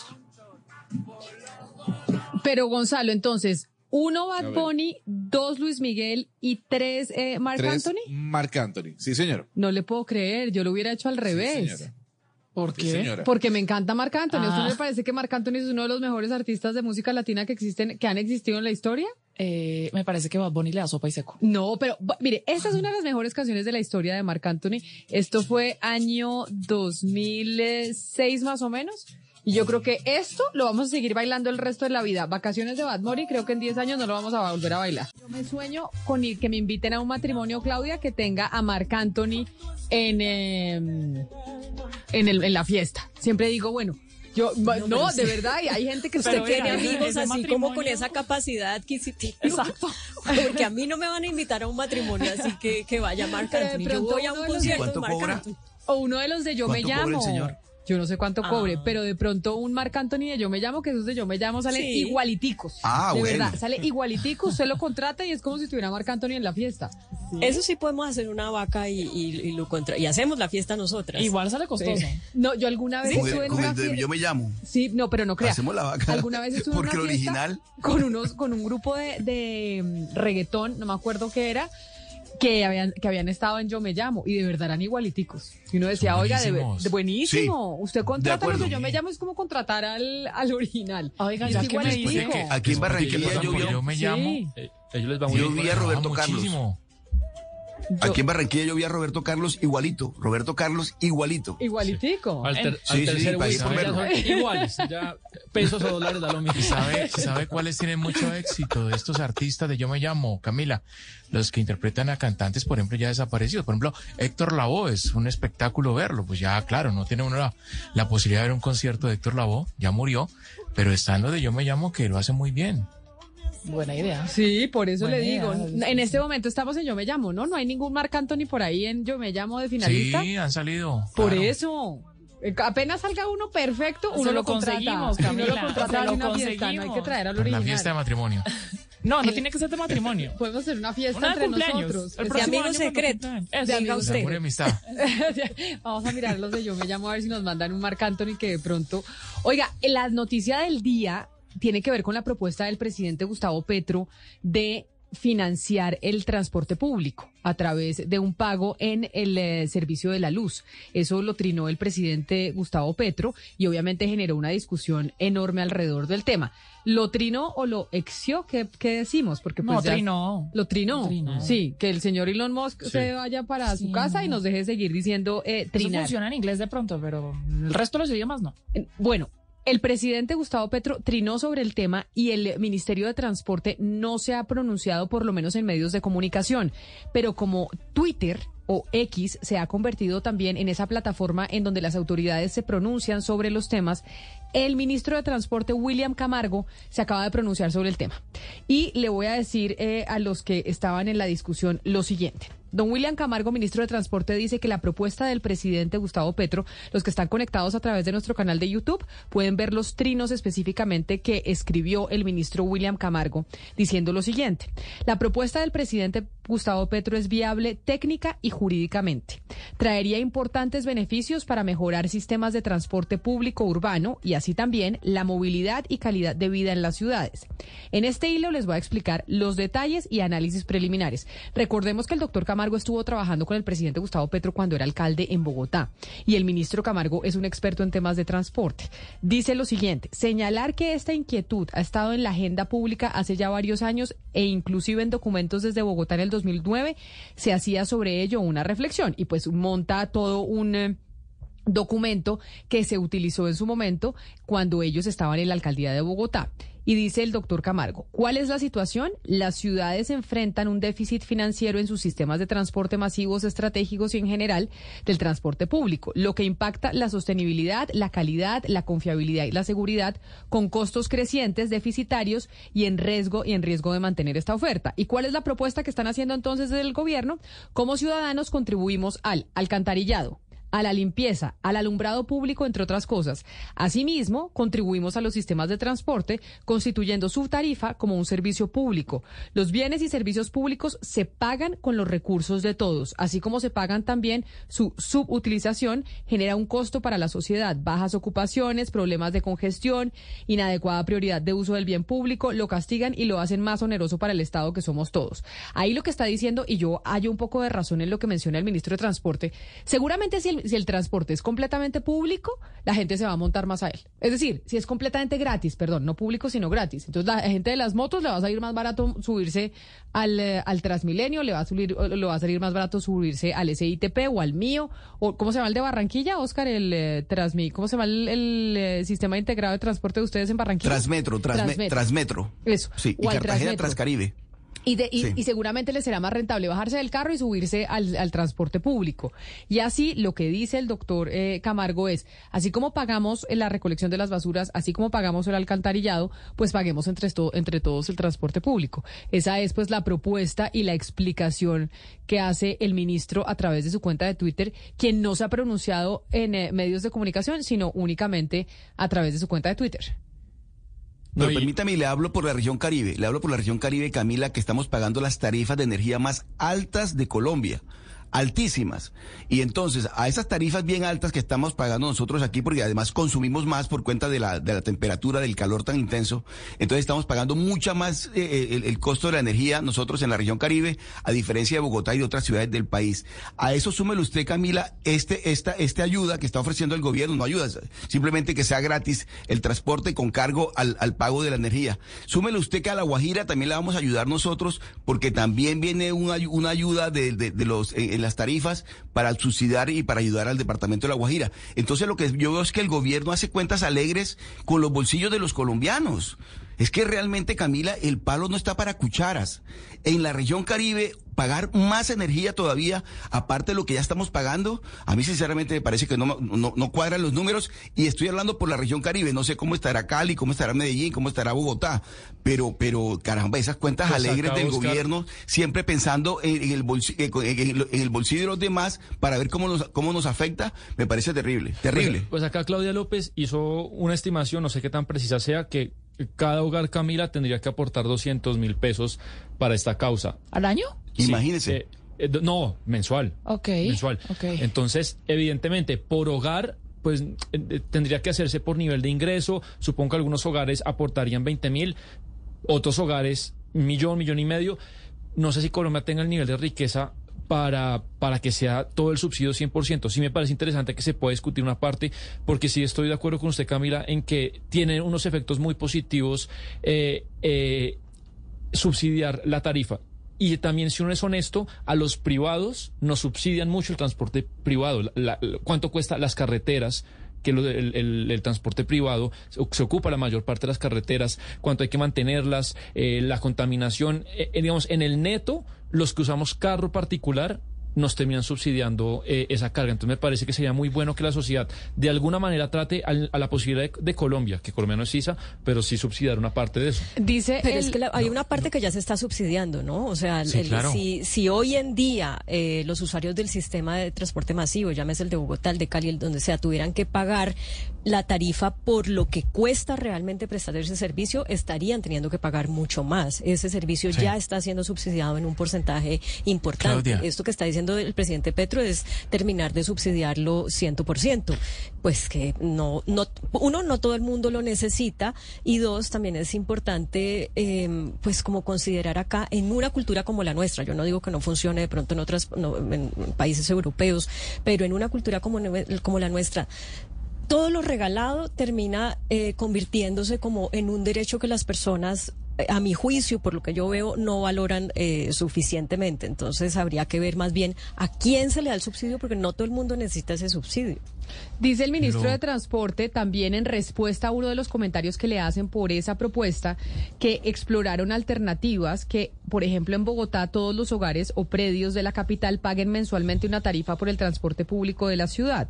Todos analizamos un piloto de 2.8 millones de hogares con 2,79 personas en promedio y 2.7 millones de predios urbanos. En el modelo propuesto, Bogotá podría recaudar casi 3 billones y no es un subsidio, es una contribución en la que todos aportamos al transporte público, servicio esencial para hacer las ciudades más habitables y sostenibles. Es lo que dice, es no es un subsidio que nos estén dando, Claudia, porque al final todos estaríamos pagando. Es decir, como por ejemplo en Alemania, usted paga por la televisión pública y toda la gente que tiene un televisor en su casa paga por televisión pública y le llega a usted el recibo y usted le toca aportar como aporta al agua, a la luz, al teléfono, al internet o, a- o aporta al alcantarillado o, al, eh, o a la iluminación pública.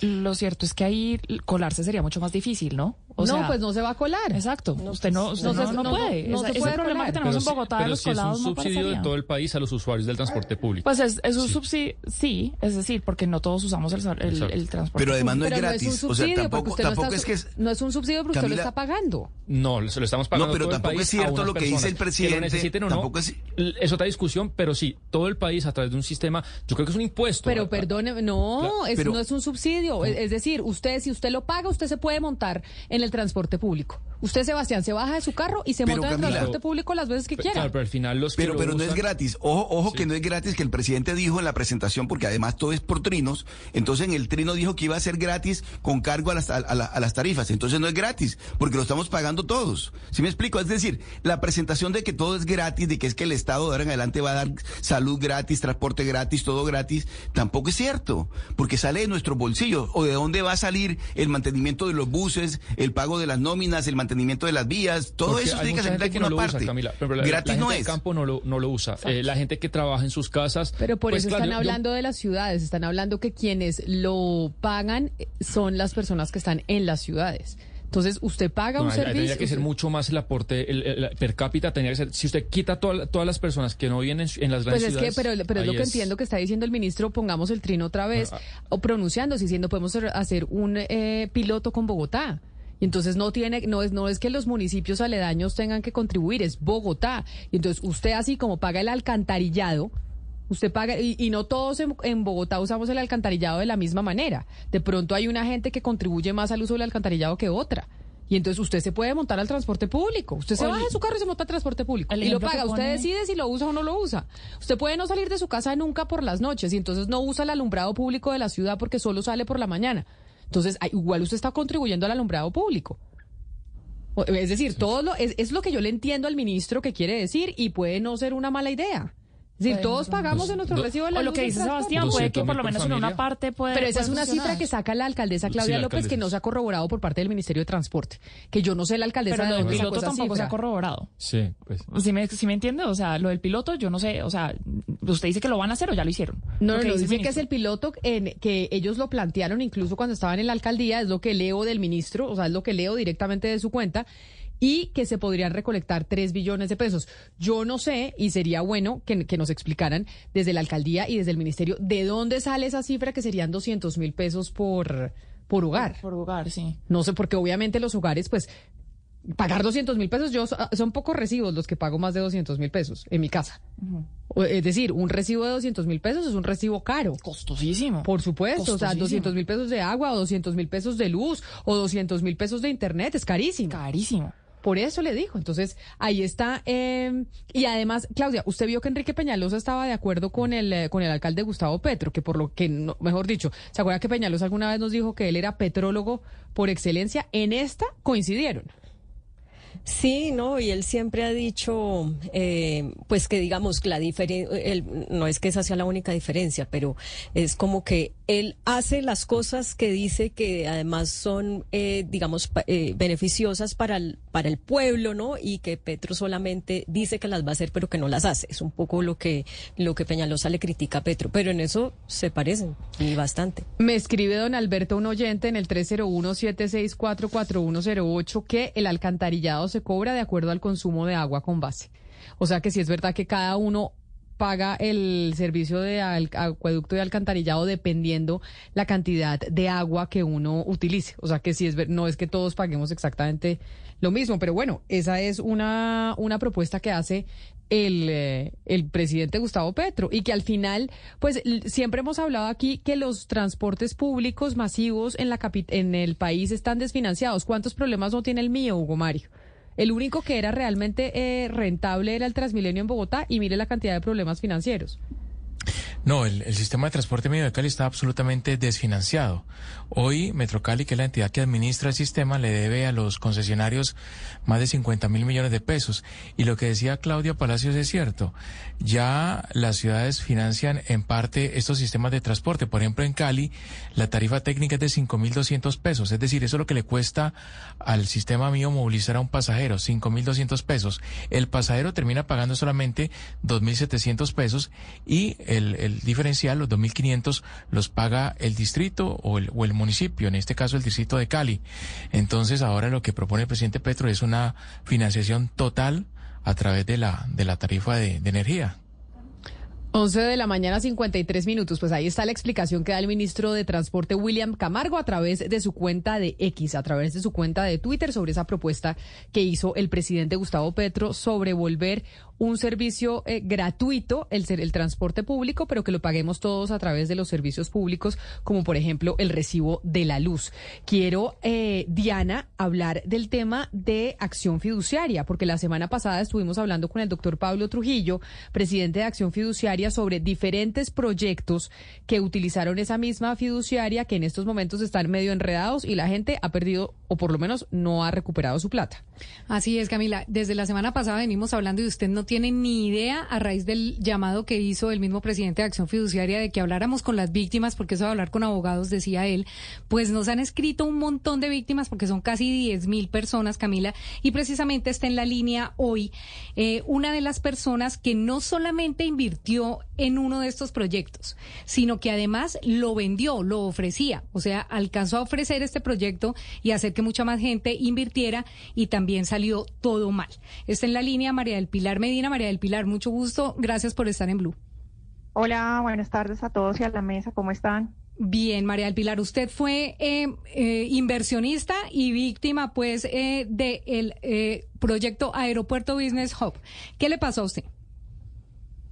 Bueno, hablo sobre como inversionista o como comercializador en el proyecto. Primero como inversionista y cómo llegó a ser eh, comercializadora o fue al contrario, ¿cómo llegó usted a ese proyecto?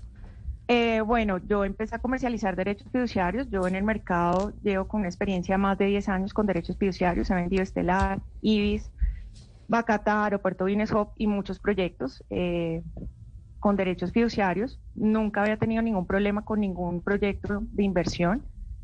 Eh, con Bacatá y con Aeropuerto Vines Hub empecé a tener muchos problemas con mis inversionistas. Adicional, pues soy inversionista en Aeropuerto Vines Hub. Compré cuando empezó en el 2013-2014 a comercializarse y como representante comercial de Prodigy, pero no era como, como, una freelance porque pues ahí había muchas figuras, habían muchas personas como freelance y yo era freelance y vendía y comercializaba eh, derechos fiduciarios. Empezaron a llamarme, a comentarte que qué había pasado, que no sé qué, también yo entré como en la angustia, en realidad qué era lo que podía estar pasando con los derechos fiduciarios. Traté de llevar también eh, inversionistas para arrendar el edificio, como que pues arrendar como eh, arrendatarios, todo pero no se dan las cosas, no se dan la oportunidad porque pues yo llevaba a veces eh, inversionistas y, era por piso que se podía arrendar, pero entonces yo les decía, no, pues la persona necesita 300 eh, metros, 400 metros, no necesita un piso completo y pues no dejaban que yo pudiera arrendar. Eso, esa figura la hice como dos o tres veces, como pues además trabajo en finca raíz hace 10 años, como les comentaba. Entonces pues todo empezó como como un, como un silencio absoluto de un edificio que está totalmente abandonado, que no, que no da ninguna rentabilidad hacia nosotros como los inversionistas y antes de pandemia, pues esta figura ya me estaba era preocupando y pues llegamos muchos inversionistas a unirnos y a tomar acciones legales al respecto. Pero usted, ¿cuál? Nosotros cuando hablábamos eh, la semana pasada con el señor Trujillo sobre ese caso en particular del edificio en el que usted es inversionista y entiendo que también promotora, él nos decía que lo que pasa es que pues no se ha podido arrendar o no se ha podido vender el, em, el edificio, el inmueble y que ellos no quieren entregárselo a los eh, socios, sino que se eso tienen que decidirlo con la constructora y con la promotora. ¿Cuál es la, eh, digamos, como la hipótesis que usted tiene de por qué no se les permite? ¿Qué es lo que quieren lograr con ese edificio que no les permite a ustedes los eh, propietarios arrendarlo o venderlo o hacer algo con ese inmueble? Camila, lo que yo veo respecto a Aeropuerto Vines Hop o proyectos que son mediante derechos fiduciarios, pues a nosotros la tranquilidad, o yo al comprar o al ser inversionista o a ser comercializadora, la tranquilidad que nos da a nosotros es de por medio que la figura de una fiduciaria, que acá es puntual la acción fiduciaria, es lo que nos da la tranquilidad que ella está ahí la que está manejando los recursos.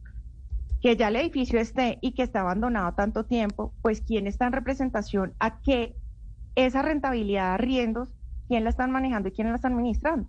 Pues acción fiduciaria pero ¿qué ha hecho acción fiduciaria al respecto? Ah, no se ha podido lavarse las manos, porque me parece que esto es lavarse las manos, no se ha podido arrendar, no se ha podido... Um, ¿Aló, me escuchan? Sí, la escuchamos perfectamente. Uh, ok, no se ha podido arrendar, no se ha podido alquilar, pero el edificio está, pero ¿qué respuesta nos da a nosotros? Igual la fiduciaria sí es responsable de muchas acciones porque ellos son los que reciben el recurso de todos los inversionistas.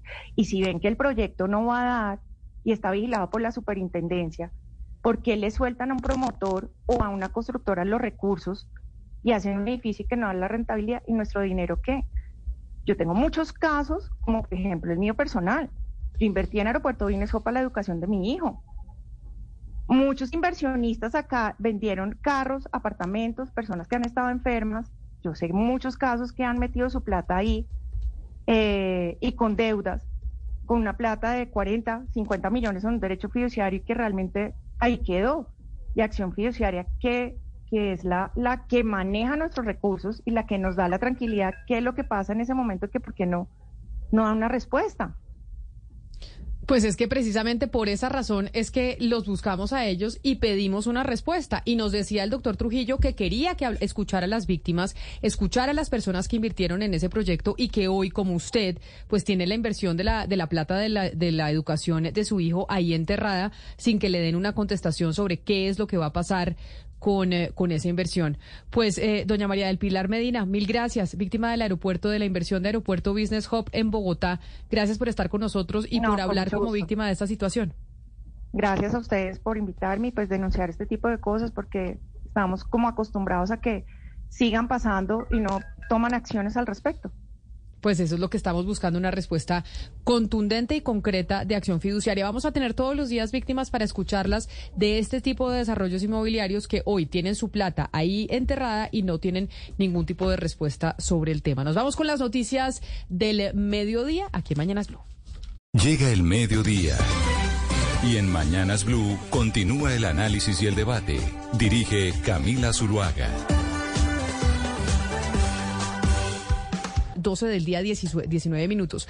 Usted, Claudia, vio el video que publicó Noticias RCN sobre Marelvis Mesa, quien fuera la niñera o la empleada doméstica de la casa de Laura Sarabia, quien ahora va a ser la directora del DPS, del Departamento de Prosperidad Social.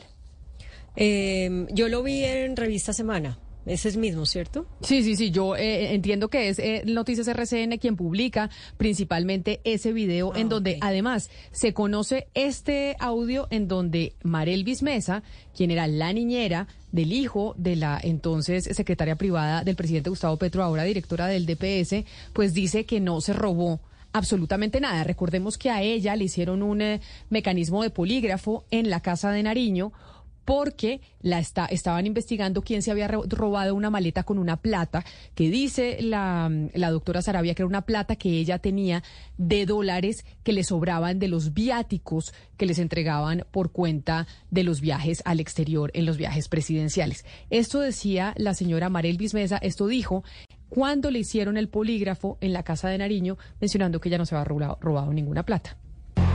¿Usted robó dinero de la maleta? De la doctora Laura? No, señor. ¿Qué me entiende si yo le hago esa pregunta, señora ¿Quién le entiende de que, que si yo cogí dinero? Sí, cuando le hago esa pregunta. Que me está acusando de que yo lo cogí. Ahí es donde ya dice, yo no me robé ninguna plata. Y es el polígrafo que le hacen y que se conoce las imágenes del polígrafo ayer por parte de nuestros colegas de RCN. Y también hay una segunda parte de ese video que se conoce y es que ella reitera que no manipuló ninguna maleta. Yo me mire, le traje esta, esta maleta a la jefa porque ella se fue para otro lugar. Entonces, para que ella no ande con la maleta por ahí, entonces se la traje. Entonces me dijo, ¿dónde se la pongo? Le dije, como yo tenía bebé acá, le dije, póngamela allí, en el, en el mueble de la sala. ¿Usted manipuló el bolso en algún momento? No. ¿Dónde lo dejaron? ¿Encima de la sala y ya? en el mueble de la sala. Ok, perfecto. 12 del día 21 minutos. Y ahí es donde uno se pregunta que hay algo que no hemos analizado lo suficiente y es, Claudia, acá estamos hablando de una empleada del servicio doméstico y es una empleada del servicio doméstico a la que le están haciendo el polígrafo en la Casa de Nariño, en el centro del poder de Colombia. Y hay algo que no se ha discutido ni de una ni de otra parte, y es que las empleadas del servicio doméstico son las personas o algunas de las personas más vulnerables de la sociedad.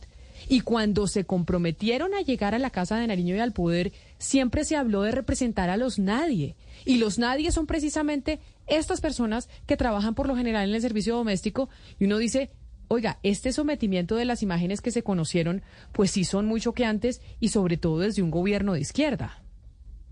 Pues esa es la crítica que muchas personas han hecho, ¿no? Que consideran que, em, pues el hecho de que esta mujer haya sido llevada a estas instalaciones enfrente del Palacio de Nariño, metida a un sótano, sometida a un interrogatorio, eh, pues es de alguna manera contradictorio o incoherente con lo que en, campaña y desde el propio gobierno se dice de eh, trabajar por las personas más, más vulnerables o más necesitadas. Em, en todo caso, Camila, pues lo que, claro, yo me, yo, me pongo eh, sin ser una persona con estas condiciones de vulnerabilidad, me pongo en los zapatos eh, de la señora Marelvis eh, en una situación así hipotética y pues eso tiene que ser muy asustador y, y, muy intimidante. Ahora, uno oye las, las preguntas que le hace la persona que está hablando con ella y son preguntas que intimidan, pero yo no, digamos, concluiría que ella fue maltratada. Lo que pasa es que sí fue sometida a una cosa que es para ella especialmente por su condición de vulnerabilidad, muy estresante y que además pues todavía está el interrogante de por qué si ella no era una funcionaria pública tenía que estar sometida a eso, eh, digamos, como eh, aprovechándose, eh, no sabemos todavía quién, del poder que le da a, a, eh, a Laura Sarabia estar en el Palacio de Nariño para poder eh, someter a la empleada doméstica a este tipo de interrogatorios, que es algo que no podríamos hacer eh, ni usted ni yo contra, con nuestras empleadas eh, del servicio si es que se nos llegara a perder un dinero, porque no tenemos el poder de contratar un polígrafo y llevar a una persona a un sótano y este tipo de cosas así. Ahí es que está, digamos, el, el mayor cuestionamiento, hasta dónde el, se hizo un abuso de poder para poder eh, entender de dónde, quién había sido la responsable de la pérdida del Pero dinero. mire, Claudia, por supuesto que lo que uno vio en ese video, ahí están todos estos, todos los elementos que usted ha citado. Aparte de que fue un tratamiento denigrante, grosero, ofensivo, humillante, con una persona en condición de vulnerabilidad. Porque es que es el ejercicio del poder de una manera desbordada con una persona que no se podía defender. Entonces se pregunta uno en estos casos, se pregunta uno en estos casos si es de verdad que era voluntaria la presentación, porque muchas veces se, se ve en el video, se escucha en el video, usted está aquí de manera voluntaria.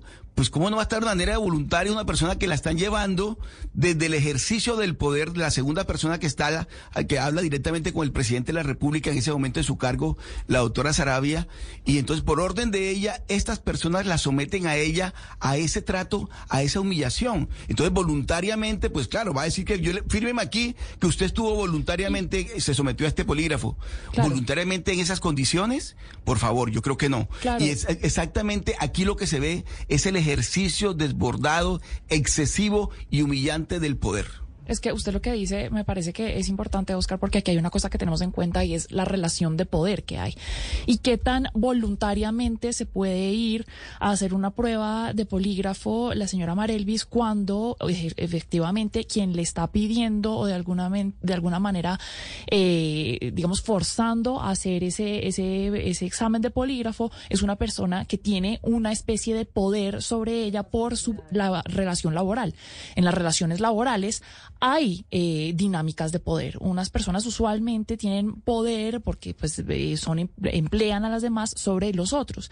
Y es en ese sentido también que eh, a mí me gustaría resaltar que esa dinámica de poder también puede llevar a que estas condiciones sean muy humillantes, precisamente porque pues eh, voluntariamente pues sí se puede ir, pero no tenemos de otra y entonces en otro sentido cuestionan su integridad y en ese sentido es una es una circunstancia muy humillante para una persona que pues no no sabemos no hay pruebas algunas de que hizo eh, o, hizo algo malo o, de lo que se le pueda acusar. Hay una tercera, un, un extracto también en donde la señora Mariel Mesa, que trabajaba en la casa de la directora del DPS, ahora en ese momento secretaria privada del presidente Gustavo Petro, la doctora Laura Sarabia, en donde narra lo que le dijo el esposo de Laura Sarabia preguntándole precisamente por la maleta.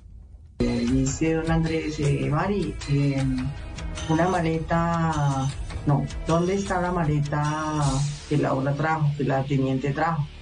Yo le dije, está ahí en la sala, a la, a la chimenea. Entonces, bueno, ah, bueno, listo, gracias, Mari. Después me volvió a llamar. Mari, eh, dentro de la maleta había una bolsa negra. ¿Tú la viste? Le dije, no, señor, no he visto nada. No sacó esa plata. No, señor. No, la, no sacó nada de la maleta. No. No llevó nada de sus cosas personales. No. Entonces, más allá de si Laura Sarabia es responsable, Laura Sarabia no es responsable, más allá de esa discusión, es sobre la condición a la que someten a una persona que pues está en un caso de vulnerabilidad enorme. Es que mire, Claudia, si usted somete, usted, Claudia Palacios, a su empleada doméstica a un polígrafo, no en la casa de Nariño o no en el edificio de al lado de la casa de Nariño, sino en cualquier parte, yo le aseguro que eso se conoce y a usted le arman un escándalo. De por qué usted, Claudia Palacios, le hace un polígrafo a una empleada doméstica en su casa. A usted. A, a- a usted, o simplemente usted por hacerlo. Y allá está Bongo ladrando. Entonces, no se trata de si es, es responsable o no, si la plata sí, si la plata no. Eso es una investigación que hará la fiscalía. No le compete a uno eh, hacerlo, ni, ni juzgarlo. Pero el trato a una empleada doméstica sí es eh, denigrante la forma en que se dio. Y sobre Pero todo quiero- cuando se habla de representar a esa población que son los nadie, que son estas, como la señora Marelvis Mesa. Yo quiero hacer como una precisión entre dos cosas, Camila. Una cosa es eh, digamos, el hecho de que una persona use su poder, en este caso el, el de pues tener el aparato del Estado a su disposición, o uno que no tiene ese poder, pero que si uno pues quisiera y tuviera esa naturaleza, eh, contrataría a un inspector o alguien que haga un polígrafo a una persona que es subalterna de una, de uno, y, y entonces pues ese es un poder, digamos, mal usado porque uno sabe lo intimidatorio que es, sobre todo cuando se estamos hablando de personas, aplicado a personas eh, vulnerables. Pero, pero yo también quiero decir que el interrogatorio que hace la persona que lleva a cabo el polígrafo no es un interrogatorio maltratador. Digamos, creo que es un interrogatorio que se da dentro de las condiciones de cómo se lleva a cabo una, un cuestionario de polígrafo. No es ni peor, ni mejor, ni es pues directo. Eh, frío, ¿no? Pero no es algo que, que, que, la esté maltratando a ella como ser humano. El maltrato viene del hecho de que la sometan a eso, pero no de la forma como el investigador la, la cuestiona, desde mi punto de vista. Y creo que eso también es importante, pues, precisarlo. Y por esto que estamos hablando es que nos acompaña en la línea el abogado Iván Cancino, que es el abogado de la eh, señora Marelvis Mesa, niñera y pues empleada del servicio de la casa de la doctora Laura Sarabia. Abogado Cancino, bienvenido. Gracias por estar con nosotros aquí en Mañana Zulu. No, gracias a usted, Camila, a toda la mesa de trabajo y a la audiencia. Un placer. Yo le quiero hacer una consulta en términos eh, normativos y jurídicos. Y es, acá de lo que usted, en, defensa de lo que usted hace de la señora Marelvis Mesa, ¿y hubo algún tipo de irregularidad en que, en la forma en que se realizó este polígrafo? Para ustedes, como defensa de la señora Marelvis Mesa, ¿acá se cometió algún tipo de delito o fue algo irregular, como se hizo ese polígrafo en un edificio contiguo a la Casa de Nariño?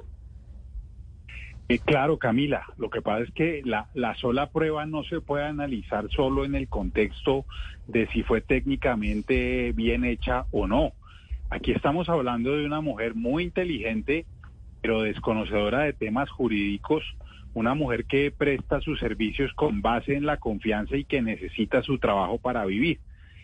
Dicho eso, imagínese usted que sus eh, eh, empleadores la llamen un domingo y le digan, venga, dígame que, que usted se robó una plata, que tranquila, que no pasa nada, pero si usted no me dice, pues esto tendrá consecuencias y las autoridades ya intervendrán.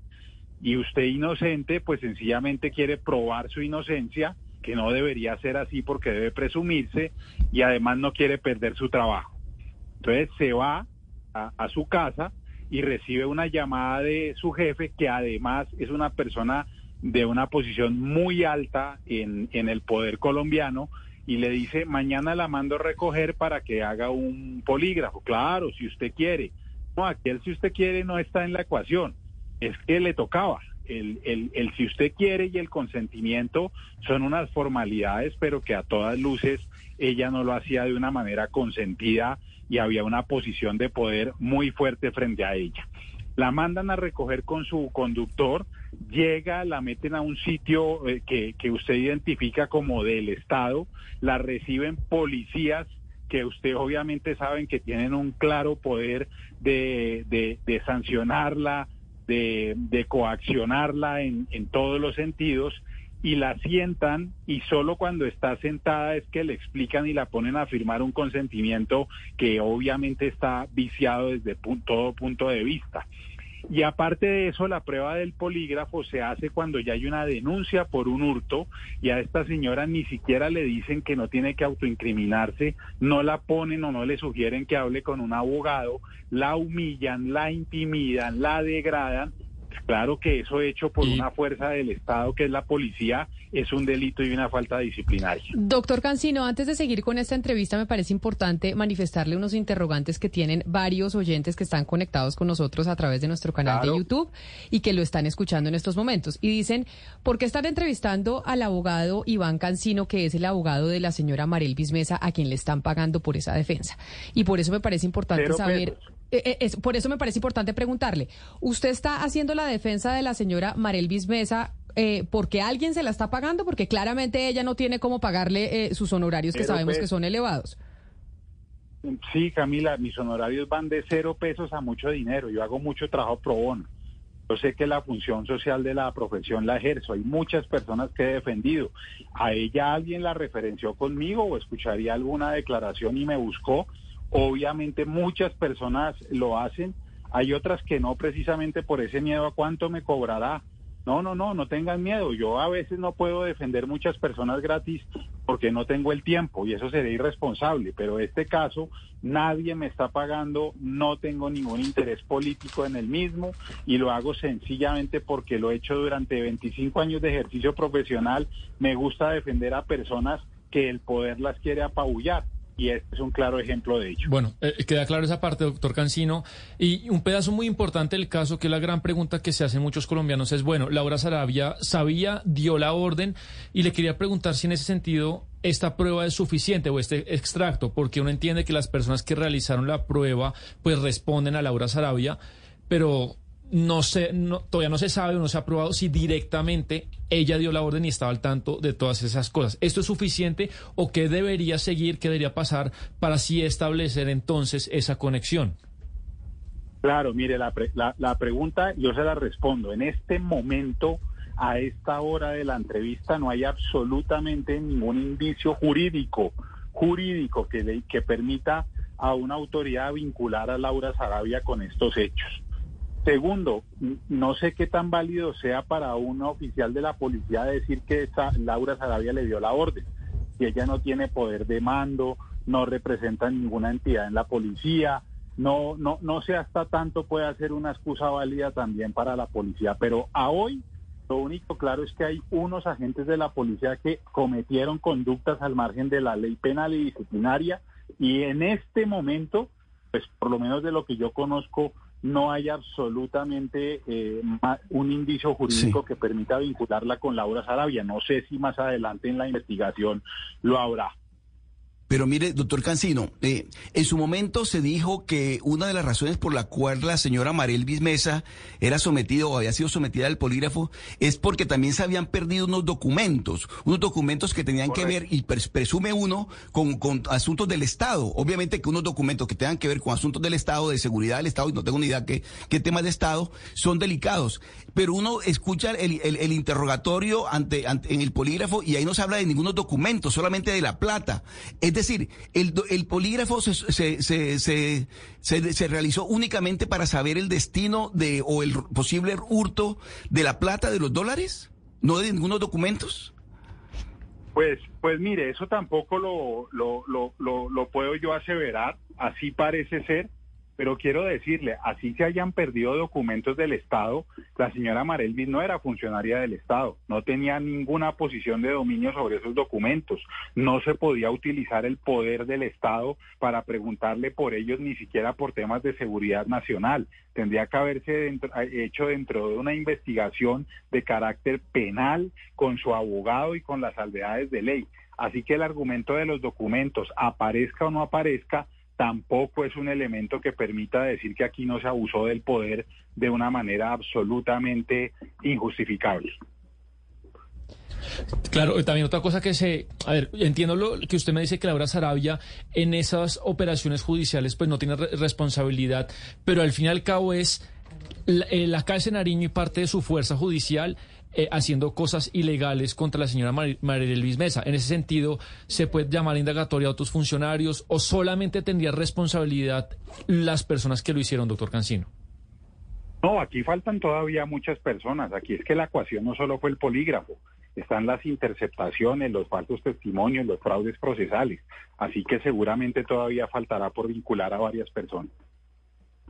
Abogado, Abogado Cancino, eh, ¿usted cómo ve que este proceso en el que usted está acompañando a la señora Mesa pueda ser eh, intervenido ahora que Laura Sarabia regresa al gobierno en calidad de directora del DPS? ¿O no ve esa posibilidad?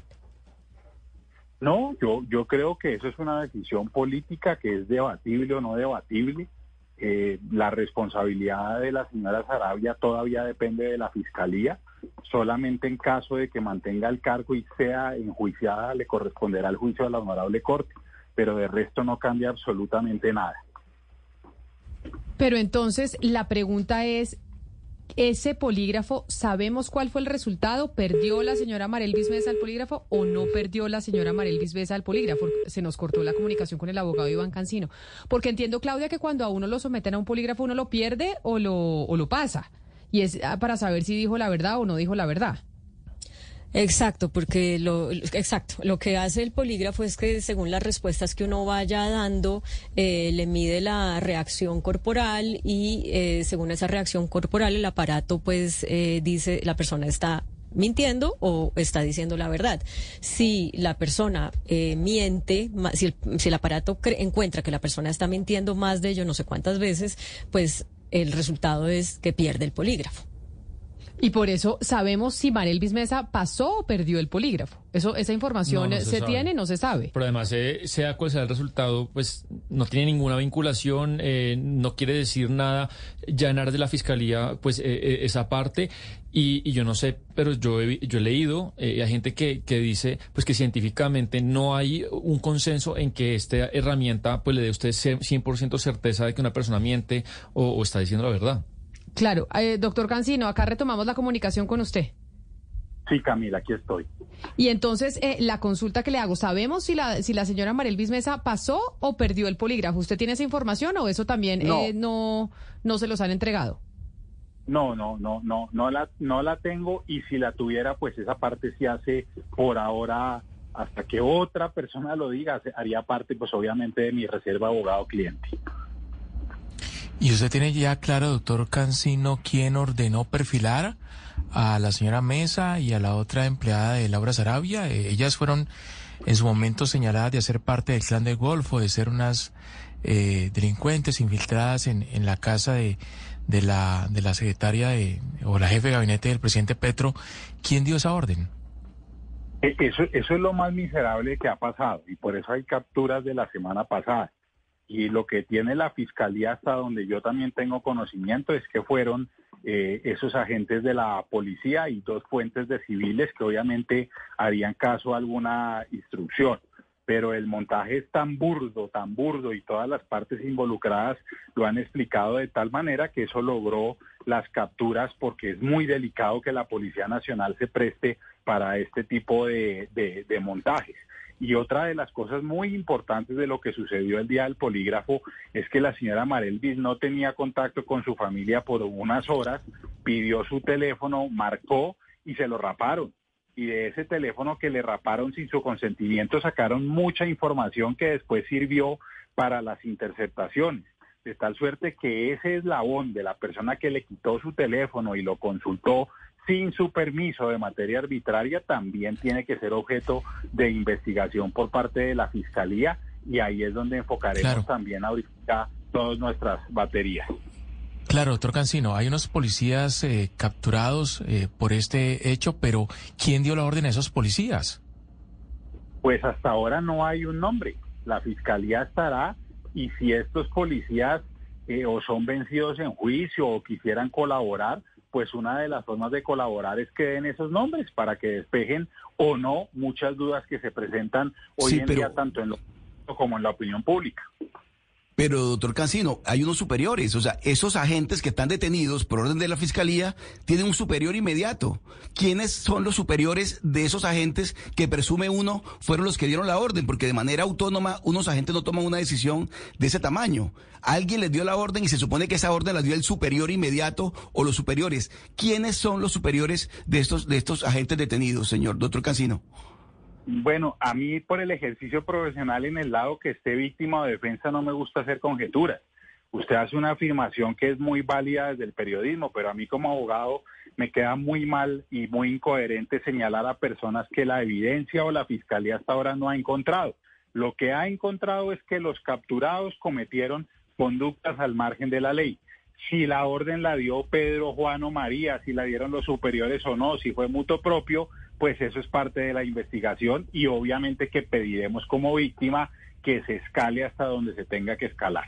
Claro, pero doctor Cancino, estamos hablando de instituciones piramidales donde hay unos superiores y unos subalternos, subordinados. En este caso, los agentes detenidos, porque fueron los que incurrieron en, la falta, tienen que tener un, superior o unos superiores que son los que se supone uno dieron la orden de llevar a cabo lo que se realizó.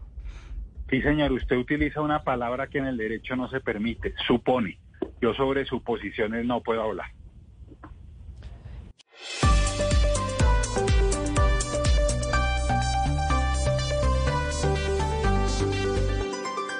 Estamos llegando ya casi al final y tenemos que hablar de Beyoncé porque está de cumpleaños.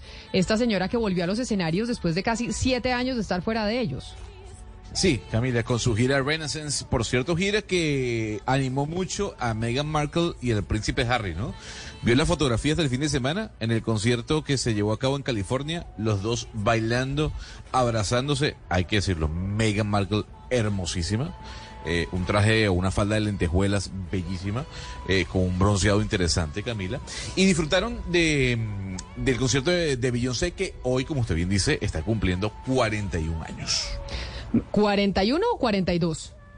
41, 42, ah, 42 años. Tiene toda la 42, eso era lo que yo tenía entendido, que 42 años tiene la señora Beyoncé, que es la reina de los escenarios. Me dice un oyente en el 301-764-4108, Claudia, sobre la señora Marilvis Mesa, y es eh, después de todo este problema de que está viviendo la señora. Porque, pues, ¿quién le da trabajo a Marilvis Mesa y quién la contrata? Eso estaba pensando yo cuando el abogado Cancino nos estaba hablando de que él le va a recomendar eh, pedir una indemnización económica, porque pues imagínese que la experiencia de ella es trabajar en, en- como niñera, ¿no? Y ella lo decía ayer en este video del polígrafo, esa ha sido su, su actividad. Eh, dígame, ¿quién después de que ella, además que el nombre pues lo conoce todo el país, va a querer que ella sea la niñera de sus hijos, no porque se haya puesto en cuestionamiento la calidad de ese trabajo, sino pues porque es una persona que ha estado envuelta en una polémica y pues uno no quiere tener en su casa una persona en esas condiciones, pensaría yo, ¿no? Digamos, si fuera yo la que toma la decisión, pues eh, me lo pensaría dos veces. Entonces, si la señora no va a poder seguir viviendo de eso, pues sí necesitará una indemnización económica. Claudia y Camila, ¿y cómo se repara el daño causado? ¿Cómo se repara, por ejemplo, el buen nombre, la reputación, la fama? Sí, Pues hay eso- una cantidad... Eh, eh, Eso entiendo que los abogados lo tienen tasado, ¿no? Los penalistas Claro. saben y hacen unos cálculos. Eso, mire, Oscar, todos tenemos precio. Cuando usted, por ejemplo, no, no, si, me, si a usted lo llegan a atropellar y nos atropellan a los dos en, un, eh, en una vía, Dios no lo quiera, toque madera, como decimos Claro. coloquialmente, hay una, y, y, y se entra un proceso jurídico y se demanda a la persona que nos atropelló, etcétera, etcétera. Hay todos unos mecanismos que tienen para los abogados para tasar cuál debe ser la indemnización a la familia. La edad, por ejemplo. Si usted es más joven, tiene que pagar más que si, que si se, que si se atropella a alguien más viejo. La plata que usted se ganaba en, en, su- en su trabajo también hace que usted eh, cueste más. La- las proyecciones de éxito que usted tuviera en su carrera también hace cues- que usted cueste más. Es decir, todos a la hora del té, en los abogados, en los estrados judiciales, cuando se quiere eh, pedir una indemnización, tenemos un precio y hay una forma Camila, de tasar cuánto claro. costamos. Eh, Eso es así, Camila, pero mientras tanto, o sea, en un proceso que, que puede- que se puede demorar varios años, mientras tanto, ¿cómo esta persona sobrevive? ¿Cómo estamos hablando de la supervivencia de una persona? Porque realmente todas las puertas se le cierran, todas. De pronto el rebusque por ahí con algún familiar que le ayude con cualquier cosa, pero las puertas se le cerraron. Y de aquí que transcurre el juicio y el proceso y todo lo demás, mientras tanto, ¿cómo sobrevive la persona? Porque al final seguramente si se demuestra la inocencia, obviamente que va a haber una indemnización.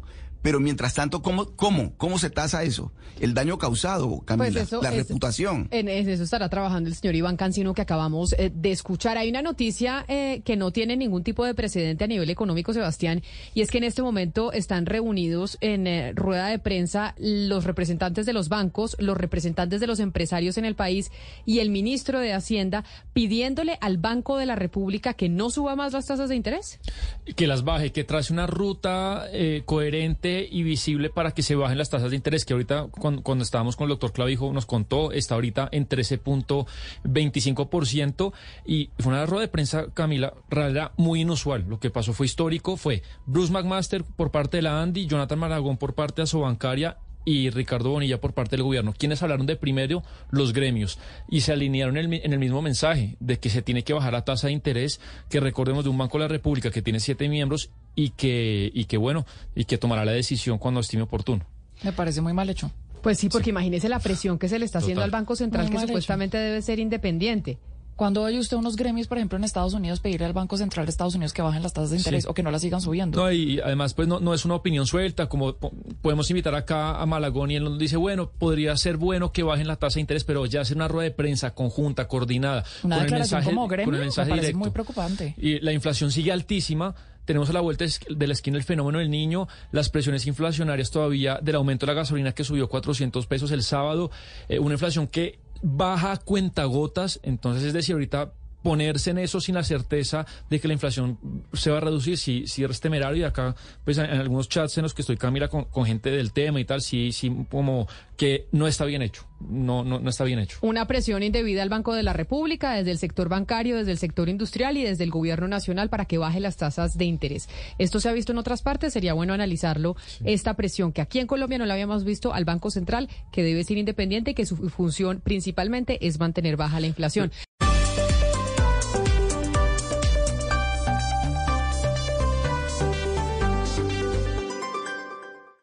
With the Lucky Land slots, you can get lucky just about anywhere. This is your captain speaking. Uh, we've got clear runway and the weather's fine, but we're just going to circle up here a while and uh, get lucky. No, no, nothing like that. It's just these cash prizes add up quick. So I suggest you sit back, keep your tray table upright, and start getting lucky. Play for free at LuckyLandSlots.com. Are you feeling lucky? No purchase necessary. Void where prohibited by law. 18 plus terms and conditions apply. See website for details.